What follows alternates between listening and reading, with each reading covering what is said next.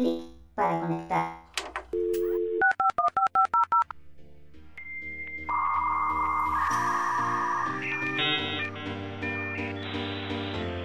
Conexión lúdica establecida.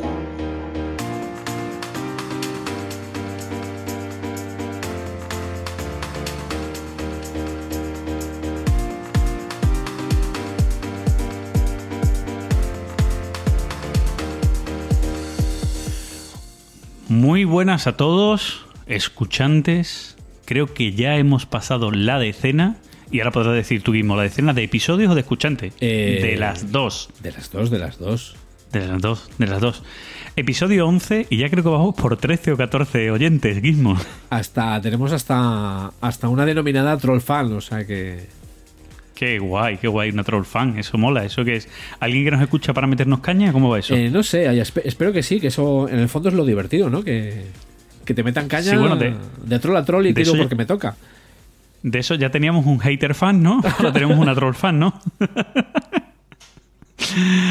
bueno, pues eh, hoy vamos a hacer un, un capítulo especial. Y diré especial, si todos vuestros, vuestros episodios son especiales. Nosotros somos especial de especiales.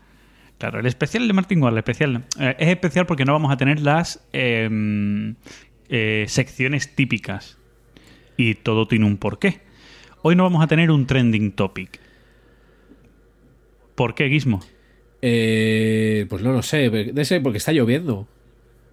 Bueno, estaba lloviendo allí, aquí hace un día de puta madre, Pues aquí- con el solito fuera, golpeando, yo estoy en mangas cortas, vamos, fantástico. Hace un día perfecto para meterse en una, en una habitación a jugar juegos, o bueno, a grabar un podcast, ¿no? En su defecto. Bueno, o salir a dar una vuelta, ¿eh? que también te podías jugar un morky al parque o algo de esto. ¿eh? Hoy es que- perfecto para jugar al molque aquí en Asturias. Bueno, porque, porque llueve, ¿no? Y se hace más complejo, ¿no? Madre, madre de Dios la que está cayendo hoy. Deporte de riesgo. bueno, hoy, hoy mm, no tenemos trending topic por dos razones. Una, eh, la grabación es un poco improvisada. Como ya dijimos en- o dije en el anterior episodio, estoy de mudanza, ya estoy desde mi nuevo piso, pero todavía mi piso es un Caos. Una colección de cajas, un caos. Es una Meritrash. Exacto. Entonces, cuando empezó a grabar, eh, el cable de micrófono, que no es el típico que yo uso, no funcionaba bien. Tengo que buscar un cable de micro, abriendo mil cajas y vamos tarde. Y como todo es improvisado, pues no teníamos seleccionada, que muchas veces la, sele- la seleccionamos 5 o 10 minutos antes de grabar, no teníamos seleccionada nuestra eh, sección de Trending Topic, que intentamos que sea algo, como su propio nombre indica, que sea algo candente, algo del que se esté hablando en el momento. Y como ahora mismo de lo que se está hablando es de Essen y de los juegos de Essen, y ya hablamos de Essen en el episodio anterior, hemos dicho, oye, no vamos a forzar la máquina. Pasamos a Timeline y tan tranquilos, ¿no? Y tiramos, tiramos millas. ¿Para qué seguir, digamos? Además, este año no hemos ido ninguno. Pues, eh, hombre, yo puedo contar las experiencias de años anteriores, pero bueno, tampoco vamos a ser uno más, ¿no? Y Pero tenemos. eso ya lo hicimos en el episodio pasado, Guismo, que no te acuerdas ni de lo que has grabado. En el episodio Wow. pasado hablaste de tus experiencias Lo anteriores. que pasa es que yo tengo cuerda, ya sabes cómo soy. Tengo cuerda. me puedo hasta repetir siete veces en, en la misma frase. Puedes hablar de la aldea de Essen, ¿no? Tra- tranquilamente, tranquilamente. Vale, vale. Una aldea pequeñita de 600.000 habitantes, coño. Si es que la gente es que, de verdad. Bueno, eh, esto va por un menciones y réplicas que haremos luego, ¿vale? Esta Sí. tontería que acabo de decir.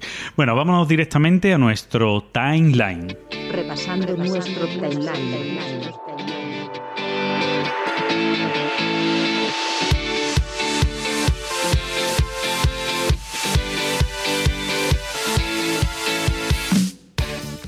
Bueno, Gizmo, mm, hoy Timeline viene cargadito. Con esto no tenéis trending topic, nos hemos aprovechado tanto tú como yo y hemos puesto aquí un timeline más cargado de la cuenta, ¿no? Sí, yo puse, digamos, incluso para elegir, pero yo creo que se puede hablar bien de todos, ¿no? De lo, de lo que puse.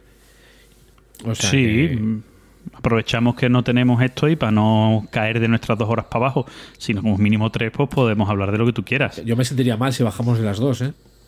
Sí, sí, yo también. Yo sería como, yo qué sé, como... Como que nos Em, falta algo, nos falta algo. Podemos llamarlo brevis conexión lúdica, una cosa de esto. Sí. Bueno, em, ¿te parece bien que comience yo? Venga, dale caña. Mira, voy a comenzar con un juego de la editorial española Ludonova. ¿Vale? Eh, como muchos sabéis, algún día tenemos que hacer Gizmo un especial de editoriales, hablar un poco de las distintas editoriales que están en España y las distintas formas de negocio que tienen, que es una cosa bastante curiosa porque hay distintos modelos, ¿no? Y, y bueno, Ludonova tiene un modelo muy especial que creo que le está funcionando muy bien en ese aspecto además. Bueno, pues Ludonova, como decía, es una editorial que saca juegos de producción propia, pero no tiene por qué ser de autores españoles. Aquí la diferencia un poquito con las demás editoriales españolas. Eh, con los autores que sean, sacan juegos. Y eh, voy a hablar del juego Ceylon, que sacaron en, en el pasado ese, en el 2018, que es un juego diseñado por Chris Sinling y Susan Zinsling, que creo que son pareja. Y No que sean hermano y hermana, sino creo que son pareja. O al menos comparten Bueno, el la- apellido. Sí. Em, la mm, parte gráfica está hecha por mm, la ilustradora es Laura Bebón y la- el diseño gráfico por parte de David Prieto, que es uno de los de los dueños de la editorial. Eh, bueno, este juego, que está sacado en varios idiomas también, eh, Ludonova creo que ya lo ha, mm, ¿cómo se dice? Mm, ¿Licenciado? mm, licenciado a, a otras a otras editoriales. En este caso, por juego ya salió también por Funifos y por Tesla Games, ¿vale? O sea que, como decimos, esta gente suelen, suelen licenciar muy bien sus juegos. Bueno, Ceylon, ¿de qué va? Ceylon, bueno, Ceylon es un Eurogame de una duración media, unos 60 minutos, también tiene un peso medio, dos y medio, 2.50, y de 2 a 4 jugadores. Eh, tiene una característica muy especial el juego, que ahora narraré un poquito cuando esté hablando de él, ¿vale? Pero vamos a la temática. ¿De qué va Ceylon? Ceylon va de cosecharte. Toma ya, toma temática. Cose- Eh, cose- sabéis- Cosecharte o cosecharte. Cosechar espacio T, Ah, vale. ¿vale? Cosecharte podría ser, no sé, algo así, tipo masturbarse o algo. ¿Cómo No, va hombre, no me seas cochino, mal pensado, que tienes la mente muy sucia. Puede ser cuidarte la Sí, sí. alimentación, ¿Eso es cosecharte? no sé. O tomarte, No sé. o tomarte un buen cosechero. Si me explica lo que es un cosechero, a lo mejor, ¿eh? El- un vino, ¿no, hay- no, no son los vinos cosecheros? Ni idea, la verdad. No soy yo muy de vinos. Yo tampoco demasiado, ¿eh? por eso lo digo con interrogantes. Bueno, Venga. da igual. Tontería, corramos, corramos un estúpido, estúpido velo de eso. Eso es. Bueno, em, como digo, eh, el juego está em, enclavado en la región de Ceilón, conocida actualmente como Sri Lanka. Eh, o no, como conocida no, sí. Que bueno, la región entera se llama hoy, eh, sí, está dentro de la nación de Sri Lanka. Eh, y era una nación que em, normalmente lo que hacía era producir café, plantaciones de café. Pero al parecer una plaga que destruyó todas esas plantaciones y se dedicaron a plantar té. Cambiaron, que estaba de moda el té, y cambiaron al té y la verdad es que plantaron muy buen té. Entre ellos la especialidad del té blanco de esa zona. Eh, bueno, pues como jugadores, ¿qué es lo que vamos a hacer como juego? ¿no? Estamos, estamos ante un juego, un Eurogame, que tiene un tema, pero que puede estar muy pegado, en este caso bien implementado, pero no deja de estar pegado. Eh, mecánicas que tiene el juego. Bueno, eh, el juego tiene eh, un set collection, que tienes que recolectar distintos tipos de test para hacer entregas. Set collection. Eh, tiene también un. ¿Cómo se dice? Una. Ahí- Control de áreas o mayoría, ¿no? Es que Sí, con- entre control de área y mayoría yo siempre me lío, no sé si acaban siendo lo mismo. Yo me he acostumbrado a decir siempre control de áreas, sobre todo por, porque la BGG hasta el cambio actual, que todavía no me he metido mucho con él, la mecánica era control de áreas. No existe la mecánica de mayorías. Bueno, pues eso, un control de área, mayoría, bueno, llámalo como quieras, ¿vale? Eh, bueno, pues básicamente eso es el juego. ¿Cómo hacemos eso? Bueno, pues nosotros tenemos un personajito que vamos a poder mover por el tablero, vamos a- ese personaje va a poder plantar, nuevas, hacer nuevas plantaciones de té, va a poder cosechar de esas plantaciones de té que haya suyas o ajenas, ¿vale? Cuando cosecha, cosecha todo lo que tiene alrededor y va a poder entregar el té. A la par va a poder influir, porque el mapa está dividido como en cuatro zonas, va a poder influir en las distintas zonas, ¿vale? Para conseguir una- unas acciones especiales y luego poder tener mayoría en esas zonas, ¿vale? Eh, básicamente eso es el juego. También tiene supuestamente un- una, una acción que tiene un track de tecnología, ¿vale? Que eso sí está muy pegado. Se llama tecnología, pero ni haces avances tecnológicos, ni te mejora nada, ni, ni nada. Simplemente te, cada uno dice, ¿avanza en el track de tecnología? Sí, avanzas, tu fichita la avanza en el track de tecnología y coges una ficha que es un comodín para hacer otra acción más en tu turno. ¿Sabes? Ya que no... Va, ya está, pum, ¿vale? Bueno, eh, aún así, el juego, pa- para mi gusto, está muy bien, tiene una duración, como dije antes, muy contenida de una horita, y en esa hora la verdad es que tú disfrutas mucho, eh, porque te da un desarrollo completo, ¿vale? Te da tiempo a moverte, que cuesta mucho moverse en el juego, te da tiempo a moverte lo suficiente, te da tiempo a hacer plantaciones lo suficiente, intentar moverte a las cuatro áreas para poner plantaciones en las cuatro áreas, y te da tiempo a ir coleccionando esos distintos tipos de test para hacer esas entregas.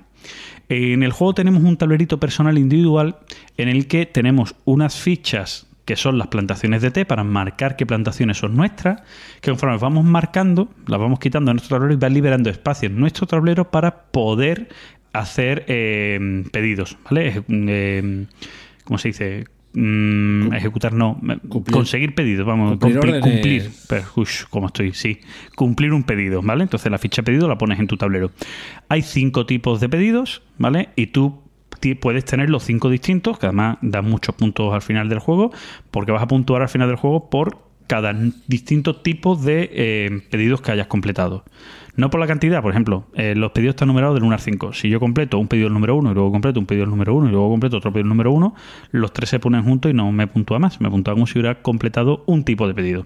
Pues hay 5, si completas los 5, pues consigues un montón de puntos al final.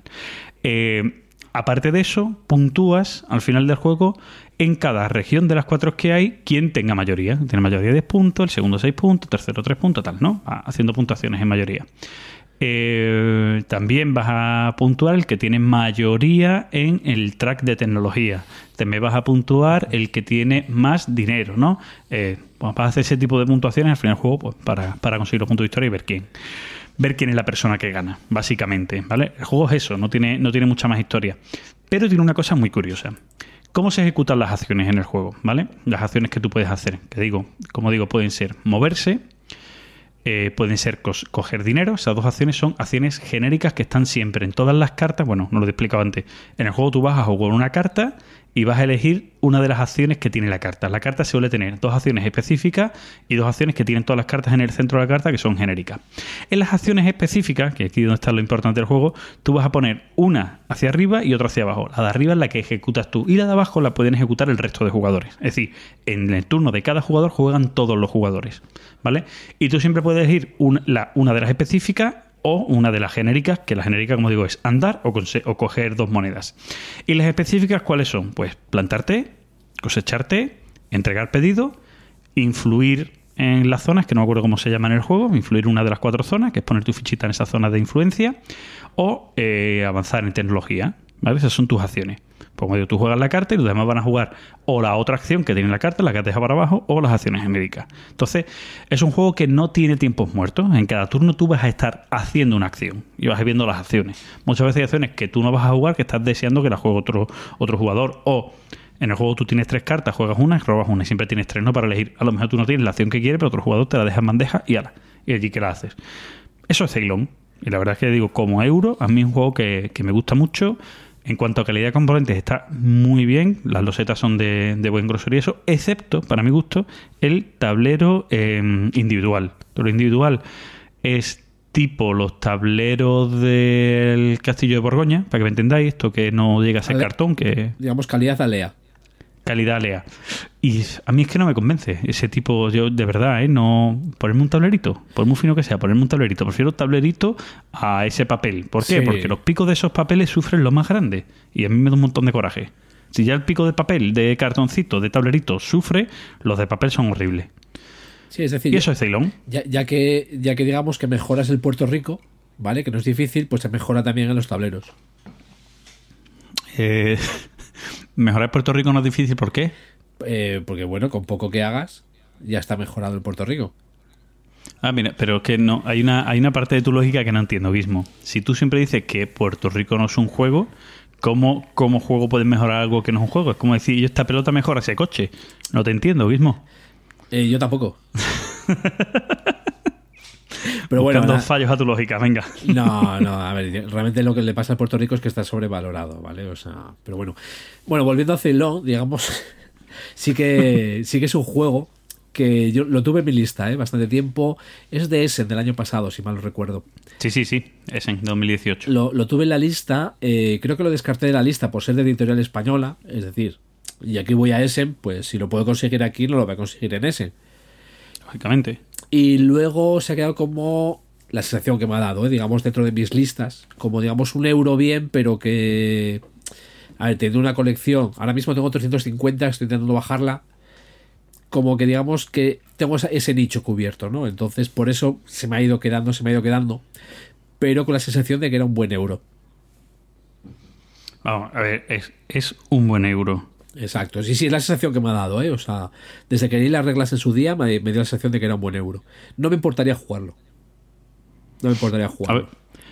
a ver em, dentro de los euros familiares, eso que no llegan a ser un, un party ni un filler, ¿no? Pero es un juego familiar, un juego sencillote en cuanto a forma de explicar y a, y a jugarlo, eh, que puede tener mucha competitividad, competitividad, que eso no, una cosa no quita la otra. eh, a mí me parece muy, muy, muy correcto, ¿vale? Em, como digo, está dentro de ese nicho que posiblemente a los muy jugones eh, no sea el nicho más atractivo en cuanto a juego, porque eh, son los juegos que a lo mejor mm, menos encajan, ¿vale? Me explico. Suele pasar mucho con esos euros de entrada, suele pasar mucho. Eh, nosotros, mm, si vas a jugar con gente que no son jugonas, casi que te llevas un filler, un party, no te pones a esto. Y cuando vas a jugar con gente del gremio, pues te llevas ya un juego duro, ¿vale? Es lo que suele pasar. Yo, por ejemplo, sí tengo ese punto medio de gente mm, no jugona, pero que juega asiduamente, con conceptos mis hermanos, mi suegro, tal, que, que en ese aspecto a mí me encaja muy bien este tipo de juegos, ¿vale? Entonces, mm, yo lo veo muy recomendable en ese nicho. Sí. Yo, a ver, sinceramente, si no tuviese todos los que tengo, yo creo que me haría con él.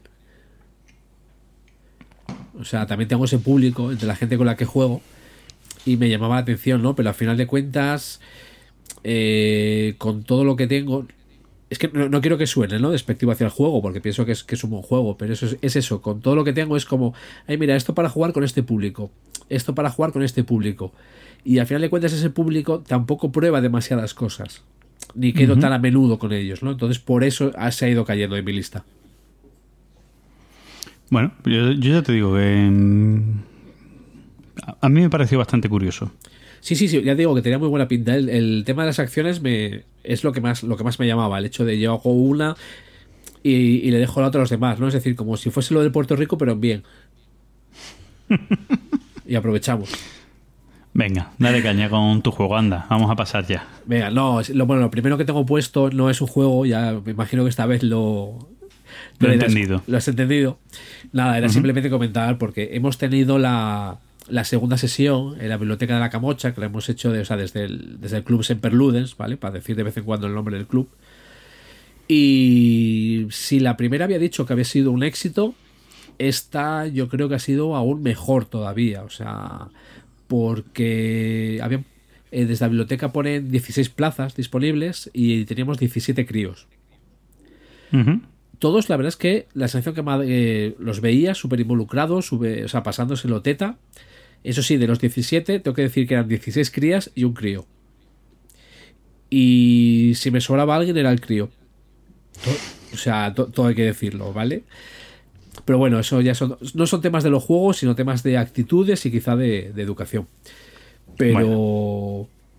Pero bueno, los juegos, nada, repetimos fauna, que me parece, me parece una maravilla. Yo siempre lo digo como eso, ¿no? La evolución, la evolución del trivial, el cubet, que hablaba ya la otra vez, de los dados. Perdón, que ando con un poco de catarro. No pasa nada, no pasa nada. ¿Te has muerto hoy, no? Ay, que empezó a... No, no, empezó a pegar la garganta. Vale. El, Un poco bueno, de el cerveza el y diamantes, solucionado, ¿vale? Eso, eso lo arregla todo. Sí. El, el Diamantes, que de hecho era, jugabas una partida, te estaban pidiendo otra. El Super Rino lo sacamos esta vez. El, el juego de Alicia, el de Alicia en las, en las Maravillas. El, perdón, el. Alicia en el País de las Maravillas. Eso. Eh, y bueno, el Double. Hemos probado el código secreto, que es- ese, pues, mira, fue el que menos funcionó. Y la verdad que sigo pensando y me sigue pareciendo que es una experiencia y una iniciativa, digamos, eh, muy buena, ¿no? Que oj- ojalá, eh, hablando desde por esta zona, más eh, bibliotecas o más sitios se lanzasen a, a esto, ¿no? A, a- meter a los críos, que, que conozcan ¿no? lo que hay, que ya no solo es divertirse, sino que muchas veces, pues, también te sirve para despertar su curiosidad, ¿no? En, en otras cosas. Pues por poner un ejemplo, el primer día estuvimos con el timeline y de la que les iba sacando las cartas, les ibas, ibas hablando del tema, si salía Sherlock Holmes, eh, vamos, iniciativas que me parece que debería haber más. Por mucho que, por desgracia, no vale con que nosotros las promovamos, sino que hace falta algo por, por el otro lado, digamos, para ayudar eh, a hacerlas. Pero, vamos, grandísima, grandísima iniciativa y, to- y todavía nos quedan sesiones eh, por hacer. Pues yo creo que, bueno, medianamente os está funcionando también de público, ¿no? Que es un poco lo importante. Entonces yo creo que son iniciativas que se pueden mantener, ¿no? Sí, mantener y luego pues intenta- intentaremos exportarlas a otras bibliotecas. O sea, decir, ya, pues hombre, hay, hay ya un ejemplo, ¿no? Y que, y que ha salido bien. Pues entonces, eh, o que está saliendo bien. Pues a tirar para adelante y a conseguir eh, más de esto, ¿no? Hay que, oye, los futuros jugones, ¿no? Como se dice, pues Pues guay. a por ellos. Bien. ¿Tiro yo del siguiente mío? Tira, tira para adelante. Vale, mira. El siguiente mío es. eh, es una partida muy corta que echamos, ¿vale? A una de las expansiones del juego Time Stories, ¿vale? Eh, no sé si has probado este juego. Eh, no, este, he, No, porque he- es co- he oído es mucho, cooperativo. pero eso es un Es punto muy negativo. Exacto, para ti. Es un punto negativo para ti. Para mí. ¿Vale? Eso es, a mí me, me gustan mucho los cooperativos.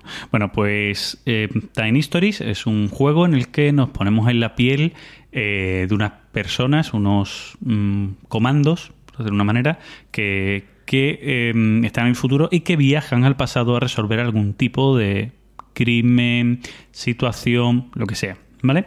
Eh, bueno, en ese aspecto, pues volvemos, volvemos al pasado, pero lo que nos metemos en el cuerpo de gente que está allí, ¿no? Que lo utilizamos de receptáculo a gente que estaba allí en la época y nos metemos, pues, dentro de esa gente y, y funcionamos y tal. Bueno, eh, nosotros jugamos el otro día al Tiny Stories Santo Tomás de Aquino, ¿vale? Que, como digo, No voy a hacer el partida pudo Sí, eh, la partida pudo durar una media horita o así. ¿Por qué? Porque este juego es. Yo no sé si se llega a vender, porque no, es mío, sino de un compañero, de, mi amigo Antonio. Eh, este juego, eh, yo creo que es una promo, una cosa por el estilo, ¿vale? Es un prólogo para la historia siguiente, ¿vale? Que, la historia siguiente es el- la Hermandad de la Costa, que al parecer es una historia más larga de la cuenta, es como el doble de larga del resto de las expansiones o de- del resto de los escenarios de Tiny Stories. Y eh, lo que hace este, este mm, esta versión, esta pequeña, este pequeño prólogo, el Santo Tomás de Aquino, esta pequeña expansión, es eso, un prólogo a la historia. ¿Un prólogo a la historia en qué aspecto? Pues en el aspecto en el que eh, tenemos que liberar a, a una gente, ¿vale? Que van a ser los personajes del siguiente juego, de, la siguiente expansión, ¿vale? De la Hermandad de la Costa, ¿vale? La verdad es que bastante curioso. Eh, ¿Está bien? ¿Está mal? Está curioso. Yo creo que viene muy bien, que, que es- este pequeño prólogo viene muy bien como juego introductorio para explicar a la gente de qué, en qué consiste el Tiny Stories. ¿Por qué? Porque Tiny Stories, aunque las aventuras digan que puedan durar tres horas, normalmente la primera no lo consigues. Y tienes que volver a empezar. Y ya tienes más información y vas a los sitios. Aunque vayas a tiro hecho, vas gastando tiempo, que es lo importante en el juego. El juego tiene un motor de tiempo, que las acciones que tú haces, los movimientos que haces por los escenarios, gastas tiempo. Y cuando llegas a cero, pues no has conseguido la misión y ahí tendrías que empezar de nuevo. Pues normalmente la primera es muy difícil que la gente haga una misión, que lleguen al final de una misión, que resuelvan una misión. Entonces tienen que volver a hacerlo. Entonces un, una- un juego que dura tres horas, a lo mejor tienes que jugar tres veces, pues ya no son tres horas, ya son nueve horas, ¿vale? ¿Qué pasa con este? Este es fácil hacerlo y si no lo haces puede durar media hora, una hora a lo sumo, ¿vale? Por lo tanto viene muy bien como introductorio. Exactamente lo que es. Lo que pasa es que lo han sacado junto con la séptima expansión. Lo han sacado al inicio del juego, ¿vale? Eh, en- entonces, como digo, está muy bien para decirle a oye, si un día queréis jugar con nosotros una aventura del Tiny Story, vamos a probar primero esta, para que veáis un poco el mecanismo, cómo va, ¿no? El juego, cuáles son las mecánicas, y ya una vez que sepáis jugar, pues nos vamos a la aventura que sea. Hombre, está chulo que luego vayas a la que va unida con él, pero que si no, no pasa nada. Con este juego vas a conocer las mecánicas bien, que son muy chulas, y pasar al siguiente juego. ¿Cuáles son las mecánicas de este juego? Vamos, a ver, Tiny Story eh, no es un escape room, ¿vale? Que hay mucha gente que lo ha metido dentro de ese saco. Es cierto que tiene similitud al juego escape room, porque se juega de manera cooperativa, porque hay puzzles y tal. Pero más que un escape room, este juego lo que intenta representar es llevar a tablero los juegos de aventuras gráficas. Aventuras en las que ibas a un escenario, manipulabas algo o hablabas con alguien, no conseguías nada, pero luego ibas a otro escenario, ya tenías una información que si volvías y hablabas con esa persona, ya sí activabas algo. Ese concepto de aventura gráfica, depende de ordenadores antiguos y tal, es lo que intenta reflejar el Tiny Stories. Y lo hace, pues bueno, como decimos antes, con muchos tipos de ambientaciones, pues desde la, desde la Edad Media como este Santo Tomás de Aquino, a una época más futurista, a una época más prehistórica, a un concepto más Dungeons and Dragons, a, de todo un poco. ¿Vale? A un rollo más mitos de Tulu, ¿no? Esto así, que vas a. Bueno, la, aventura original del juego es que vas a un psiquiátrico, creo recordar que es, ¿vale? Tipo, tipo Arkham, con gente loca y te mueves a través de gente loca. Pues, Y pasan cosas raras también, ¿no? Y hay alguien así tipo cultista en el juego. Bueno, pues como digo, eh, en el juego como mecánicas, pues está el hecho de que tú, con tu muñeco, con tu personaje, que tienes habilidades, tipo, tipo rol, no tienes habilidades, tienes ataque, tienes eh, ingenio para subir puntos, ¿no? Bueno, tiene. En cada juego puede, en cada expansión pueden variar, ¿no? Un poco, pero suelen ser más o menos tres, que son esas a lo mejor mm, eh, manipulación o ingenio, puede ser eso, ataque, fuerza, y puede ser resistencia o vida, ¿no? Más o menos un poquito la- las tres cosas que más o menos tiene. Pues con eso te enfrentas a gente o te enfrentas a puzzles. Hay puzzles que te enfrentas y- con tiradas de dados, pero hay puzzles que te enfrentas realmente, que tienes que construir el puzzle, que tienes cartas y cosas que te dan, que tienes que manipular las cartas, ponerlas de una manera u otra para encontrar ese algo. Eh, el juego además, como digo, es un escenario que tú vas a, distintos puntos en un mapa que hay. El mapa puede ir cambiando porque encuentras nuevas ubicaciones. El, el juego va variando mucho y la verdad es que a mí me gusta muchísimo. Me parece que es una de las mejores creaciones de estos últimos años en cuanto a diseño. En cuanto a diseño de juego, el cómo llevarlo a cabo, el cómo esa idea llevarla a cabo, diseño de producción, es flipante. Me parece una de las, te digo, uno de los grandes diseños de producción de estos últimos años. Y yo la verdad es que es un juego que recomiendo mucho.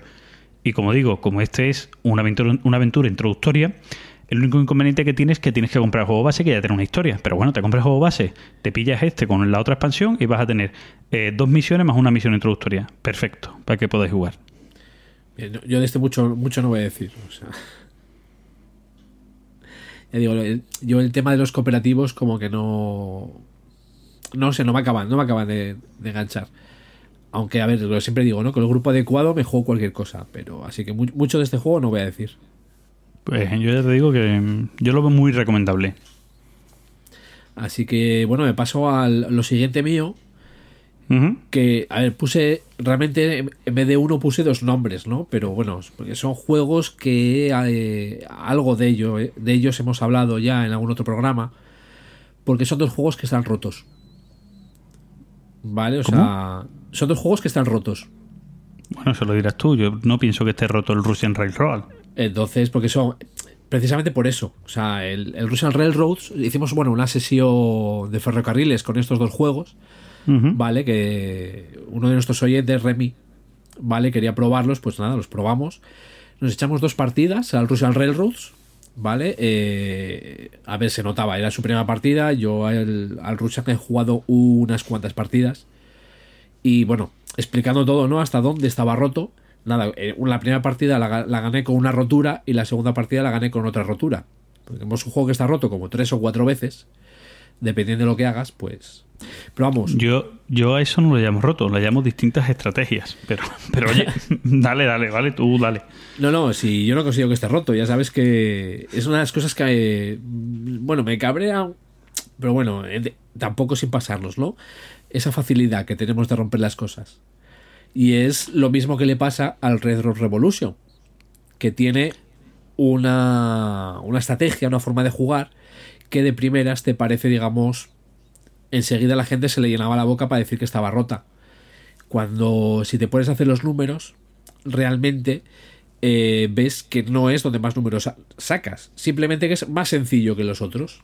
Entonces, de primeras, te- ¿qué haces? Esto que es más Claro, sencillo. Eso es, te complican menos la vida si haces esas acciones, además juegas más automáticos, no tienes que plantearte nada. Normalmente suelen ser mecánicas que no difieren mucho de lo que esté pasando en la partida, que no te va a molestar mucho y que dan buenos resultados. Como pasaba, por ejemplo, en el año del dragón. Pero normalmente son cosas que se le pueden ganar. Ahora, ahora entramos en lo de roto. Venga, dale, dale De- caña. No, de, de hecho, eh, digamos, bueno, aparte que ya están en discusiones, ¿no? Eh, sobre eh, con los dos he estado en discusiones. Eh, el, que, el que ganó no fue el que fue esa estrategia, o sea, precisamente. O sea, A ver, yo, yo hay una cosa, voy a. Ya lo dijimos con el, con el año del dragón, cuando hablamos de la rotura, no rotura, y yo ya expliqué que. ahí, que ahí incluso- salieron estos dos. Sí, que, que yo ya expliqué ahí ese tipo de historias. Además, eh, si entráis en la BSK, en el juego del mes del año del dragón, está narrado en una partida, ¿no? Que lo tenéis, lo tenéis claro. Eh, para mí un juego está roto cuando eh, haces algo en el juego que, que hace que el juego no pueda continuar. Pues, para que tú me entiendas, ¿no? Decir, hostia, que llegas a un punto en el que el juego no tiene resolución para eso. Eso para mí es un juego roto, claramente roto. O si un Mm. jugador hace una cosa que le dé la victoria y no hay forma humana de pararla. de pararlo. Pero, eh, ahí hablan- vamos a hablar de otro tipo de rotura, pero te hablo un juego roto, para mí es ese juego que, dándose una circunstancia determinada, el juego no puede continuar. ¿Vale? Juego roto. Está claro que eso es una rotura de juego. Luego existen algunas estrategias ganadoras. Que hay estrategias ganadoras, mm, como tú dices, que rompen el juego porque son inhumanamente imposibles de hacer nada contra ellas. Por el jugador que va primero, si hace esto, ya durante el resto de la partida no puedes hacer nada, no lo podéis alcanzar, es imposible, no hay forma. ¿Vale? Eso sí rompe el juego. Pero luego hay otras estrategias que suelen ganar mucho, pero que no siempre ganan. Por lo tanto, ya para mí esas no rompen el juego. Exacto, no, no, eh, ahí, ahí estamos totalmente de acuerdo, o sea. Y bueno, por hablar un poco del juego, ¿vale? Sí, Porque venga. realmente los he A nombrado todo y no- esto. A todo esto. A todo esto. El Russell Reynolds no sé si hemos hablado, bueno, a- cuando hablamos de la rotura, ¿no? Pero. eh, sí, lo que es- pero, pero no hemos hablado de lo que es el juego en sí, en mecánicas y cosas. Sí, digamos, o igual, bueno, no sé si. eh, ver, el Russell Reynolds es un juego de colocación de trabajadores, los dos, ¿no? Tienen colocación de trabajadores, cada uno a su manera. El, el Russian Railroads, eh, que aparte lo tengo con la expansión de, de Alemania, es un colocación de trabajadores en el que vas construyendo tres vías y una industria, ¿vale? Se, digamos, sería, digamos, el estándar de colocación de trabajadores de coloco en un sitio, ejecuto y anulo ya esa acción para, para el resto de jugadores, ¿no? Mientras voy pues avanzando mis vías, según consigo unas bonificaciones porque las vías llegan a un sitio y voy consiguiendo locomotoras que hacen que llegue a esa bonificación o a ese sitio. Me parece un grandísimo juego que escala muy bien de 2 a 4 jugadores. La expansión de Alemania le da una gracia muy buena, ¿vale? Porque las vías eh, vienen sin hacer, ¿vale? Hay dos vías que están sin hacer. Entonces eh, tú cuando llegas a esa parte que está sin hacer, eliges una loseta, ya, digamos, te haces tú la vía a lo que... a tus intereses, ¿no? Según las, losetas que hayan quedado. El... ¿Se le puede llamar ensalada de puntos? Pues mira, yo este no creo que sea una ensalada de puntos, aunque las puntuaciones se te puedan pasar tranquilamente de los 400 puntos. Pero no es que todo te dé puntos, es decir, hay una forma de conseguir puntos y vas a por eso. Y el, y el Retro Revolution, que es otro, digamos, de, de hacer vías, eh, tiene una... Tú si ves el mapa, pues bueno, digamos, un toque, ¿no? De aventureros al tren. Yo sí creo que es un juego que se le dio bastante caña. Es un juego de, de Your Game. Y se le dio bastante caña por la dureza, porque digamos en teoría no era tan duro como, como para ser de esa editorial, ¿no? Y yo cuando me hice con él dije, pues bueno, lo voy a sacar a nivel familiar. Y dice, sí, la, nariz es familiar, o sea, no es un juego familiar. De reglas es muy sencillo, pero acaba siendo un, estruje, un estrujacerebros que obviamente no llega al nivel del madera del madeira en, en dureza pero que tiene digamos eh, vamos su dureza a la hora de ver cómo maximizas el- la colocación de tus trabajadores vale en el Dead Revolution eh, cada jugador tiene su tablero personal con cuatro acciones vale el tablero hay cuatro acciones qué sucede que hay trabajadores están los que yo suelo llamar los becarios, ¿vale? Que hacen la acción y te sirven para para promocionar a gente, para cumplir, digamos, objetivos, pero luego hay cuatro eh, trabajadores diferentes, ¿vale? Está el contable, está el ingeniero, está el capataz y el otro que no recuerdo. Entonces, dependiendo de qué trabajador haga una acción, pues tú haces la acción, pero con una modificación. Es decir, si es el ingeniero el que hace vías, pues en vez de hacer dos, haces tres por el mismo precio. Si es el contable, pues bueno, ganas unas acciones. Si es el otro, pues en otra acción, es decir, según lo vayas haciendo, te va modificando la acción. Y además los necesitas para cumplir los contratos. O sea, me parece un juego que no es familiar, no es tan duro como el Madeira, pero vamos, disfrutable y, y es un juego que me encanta. De hecho, acaba de salir la expansión y estoy muy dolido porque no, no, no he conseguido que me la traigan de ese. ¿no? Entonces, a ver cuándo la sacan en tienda. La expansión que arregla el juego, todo hay que decirlo. Eh, por supuesto. No, no, pero al parecer sí. O sea, una de las cosas que estaba muy críticas del juego, la expansión lo arregla, ¿no? Que eran las puntuaciones finales y tal, ¿no? Eh, yo diría que la modifica. Bueno, es decir, que la arregla un poco. Vamos a ver, no es que estuviera rota, pero sí es cierto que la hace más atractiva para el público. ¿Te parece bien eso, Guismo? La, sí, le da menos potencia para que la gente se quede contenta y, y no se sienta, digamos, como que la están timando, ¿no? Que, bueno, Bueno. bueno, tú ya sabes que yo no soy muy fan de, de estos diseñadores porque me, me parece que los juegos mm, no están suficientemente bien diseñados. no es portugués, ¿eh? Este no es de la gente de Watch Your Game. Sí, pero el diseñador. Sí, no, no, no, no, no, es, el por- no es un portugués, pero te hablo de la editorial. Yo Ah, creo la sí, sí, editorial sí. no hace sus labores de editor lo suficiente con la mayoría de sus juegos. Son juegos que normalmente ganan cuando se hace una segunda revisión del juego. ¿Vale? Ha pasado con muchos de sus juegos. Bueno, muchos no tienen. Bueno, los pocos que tienen, pero ya hay algunos ya, ya de los pocos que tienen, ¿cuántos tienen reediciones? Yo creo que tres ya de ellos, ¿no? Eh, ¿A qué llamas reediciones o reimpresiones? No, reediciones, que cambian alguna cosa. Pues el Madeira no, el Nippon no, el Zanguo no. ¿El, el Madeira no cambiaban cosas con la reedición? No, no, ahora lo que han hecho es sacado, digamos, le, te ha metido eh, como personajes y tal para darle incluso como en plan escenarios y variabilidad al setup. Bueno, ya es un cambio. Ahí a lo que me quiero referir. No es que sea una expansión al uso, sino que le dan algo que al juego le faltaba, ¿vale? Es lo que te digo. Yo, ¿eh? esto es bajo mi, mi humilde opinión, que, que no la tenéis que compartir nadie, porque es mía, hijo de puta, no os apoderéis de ella. Y, em, De hecho, nadie la compartirá, o sea que. Pero, pero es mía, ¿sabes? Eh, Yo soy autor de esa opinión, ¿vale? Tenéis que decir, esto es del gilipollas de Frank, y así os quitáis de problema. Con que Bueno. digas de gilipollas te entendemos. Sí, sí, ya todo el mundo sabe que habláis de mí. Bueno, la cosa. Yo creo que, la, que, que esta gente pasa, pasa con la editorial. Ya no te hablo de, lo, de, lo- de algunos autores portugueses que han, que han editado con ellos, que, que a mí tiene un- puede tener un doble fallo. Algunas veces no. Yo los portugueses creo que sí tienen los juegos un poco más testeados, creo, pero, pero le, le pasa más o menos lo mismo. Yo creo que sacan los juegos muy rápido. ¿Vale? Que no hacen una buena labor de editor. Es más, una cosa que le pasa a muchísimas editoriales. Tampoco es que Your King sea la única.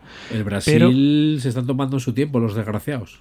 Sí, por ejemplo, yo creo que, que un poco por, a lo mejor viendo los resultados de, es decir, cuando tú tienes un juego y en vez de reimprimirlo, siempre tienes que hacer alguna pequeña modificación, un añadido, una, eh, te voy a meter esto y demás, es porque sabes que tu juego algo no tiene bien.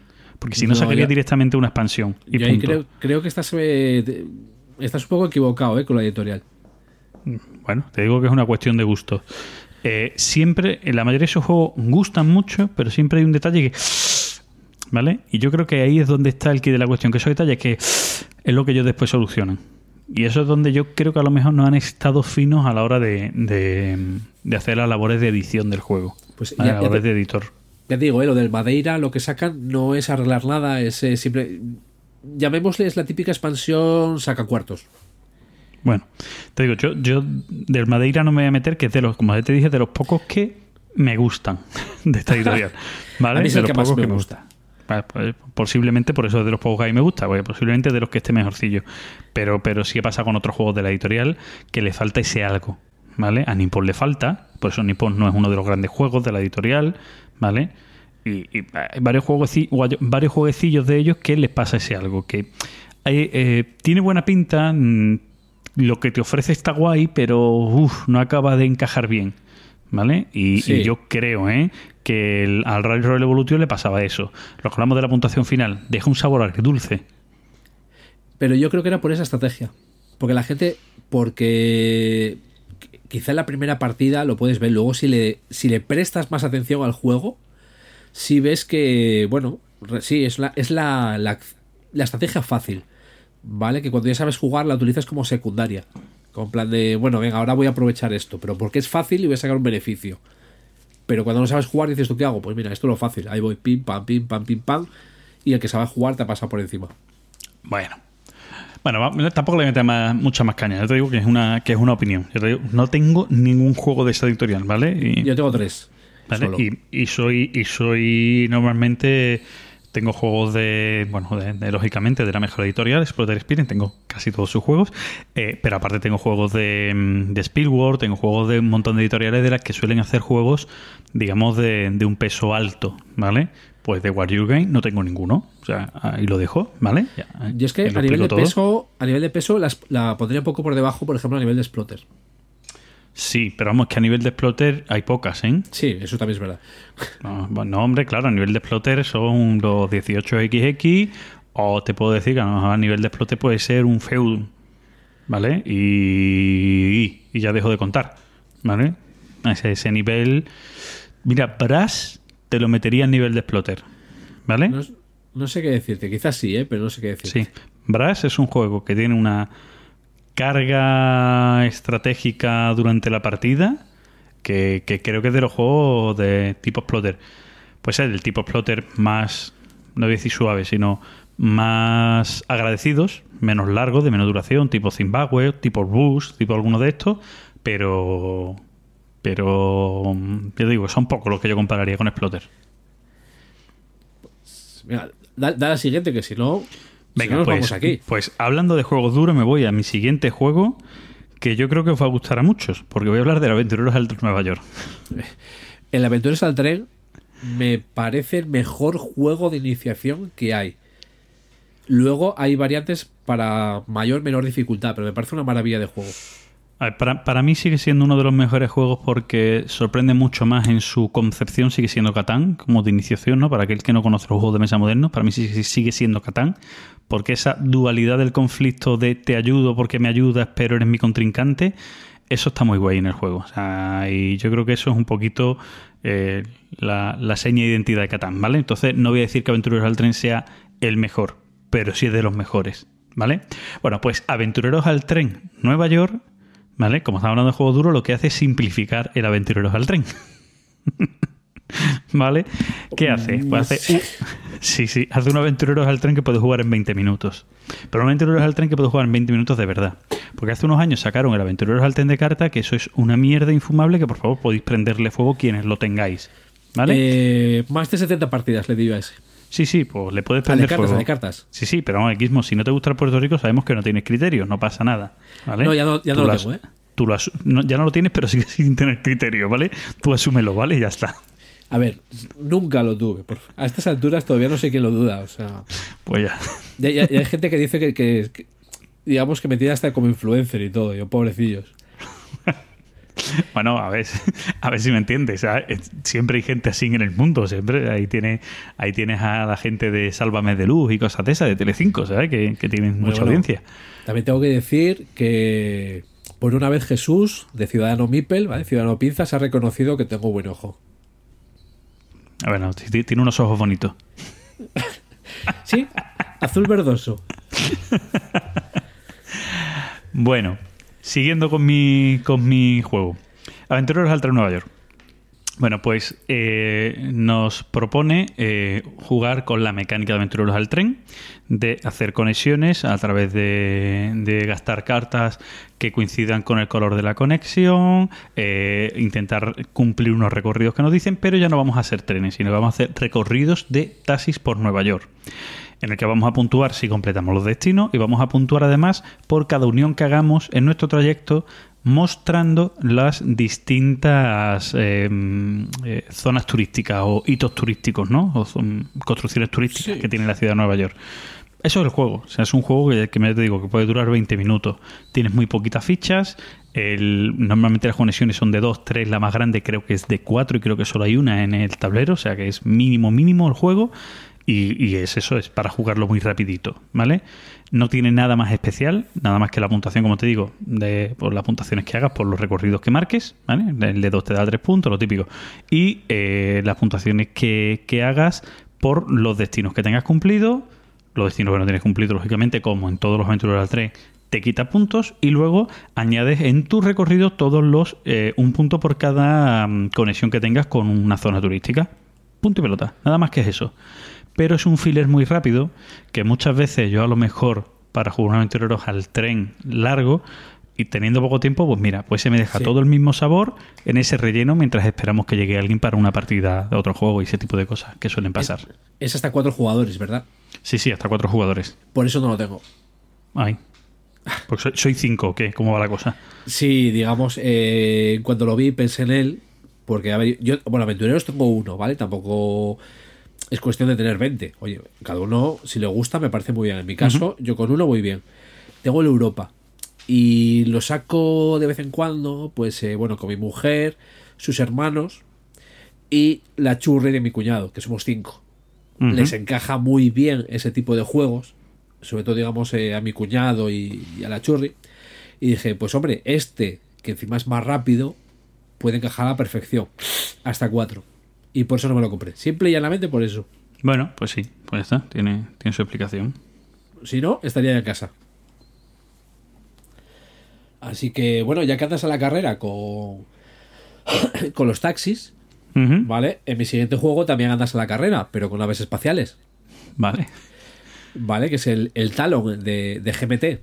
Que cada vez que lo escribo en el, en el móvil tengo que quitar porque me pone el acento y no es talón, es talón. Ujú. Y a ver, es un juego de GMT. eh, yo diría que es un wargame del espacio, ¿vale? Porque al final de cuentas son. Pues los Talon, que es una raza ali- alienígena, pues está invadiendo los sistemas solares de la Tierra. Y cada uno tiene sus flotas de naves. Y, oh sorpresa, a darse de piños. Pero, pero llega a ser un 4X o simplemente moverse piños. No, no, este es de piños. Este no. no es, a- es combinable con el Space Empires. Ah, que es combinable. Es combinable, pero no sé exactamente cómo, ¿vale? Fue en un principio por lo que me llamó también la atención. Y luego, bueno, aparte por el juego, porque se podía combinar, ¿no? Con el Space Empires. Pero este no pretende en absoluto ser un 4X. ¿Vale? O sea, digamos, el tablero es, un- es negro. ¿Vale? Es un tableraco negro de hexágonos donde van las naves.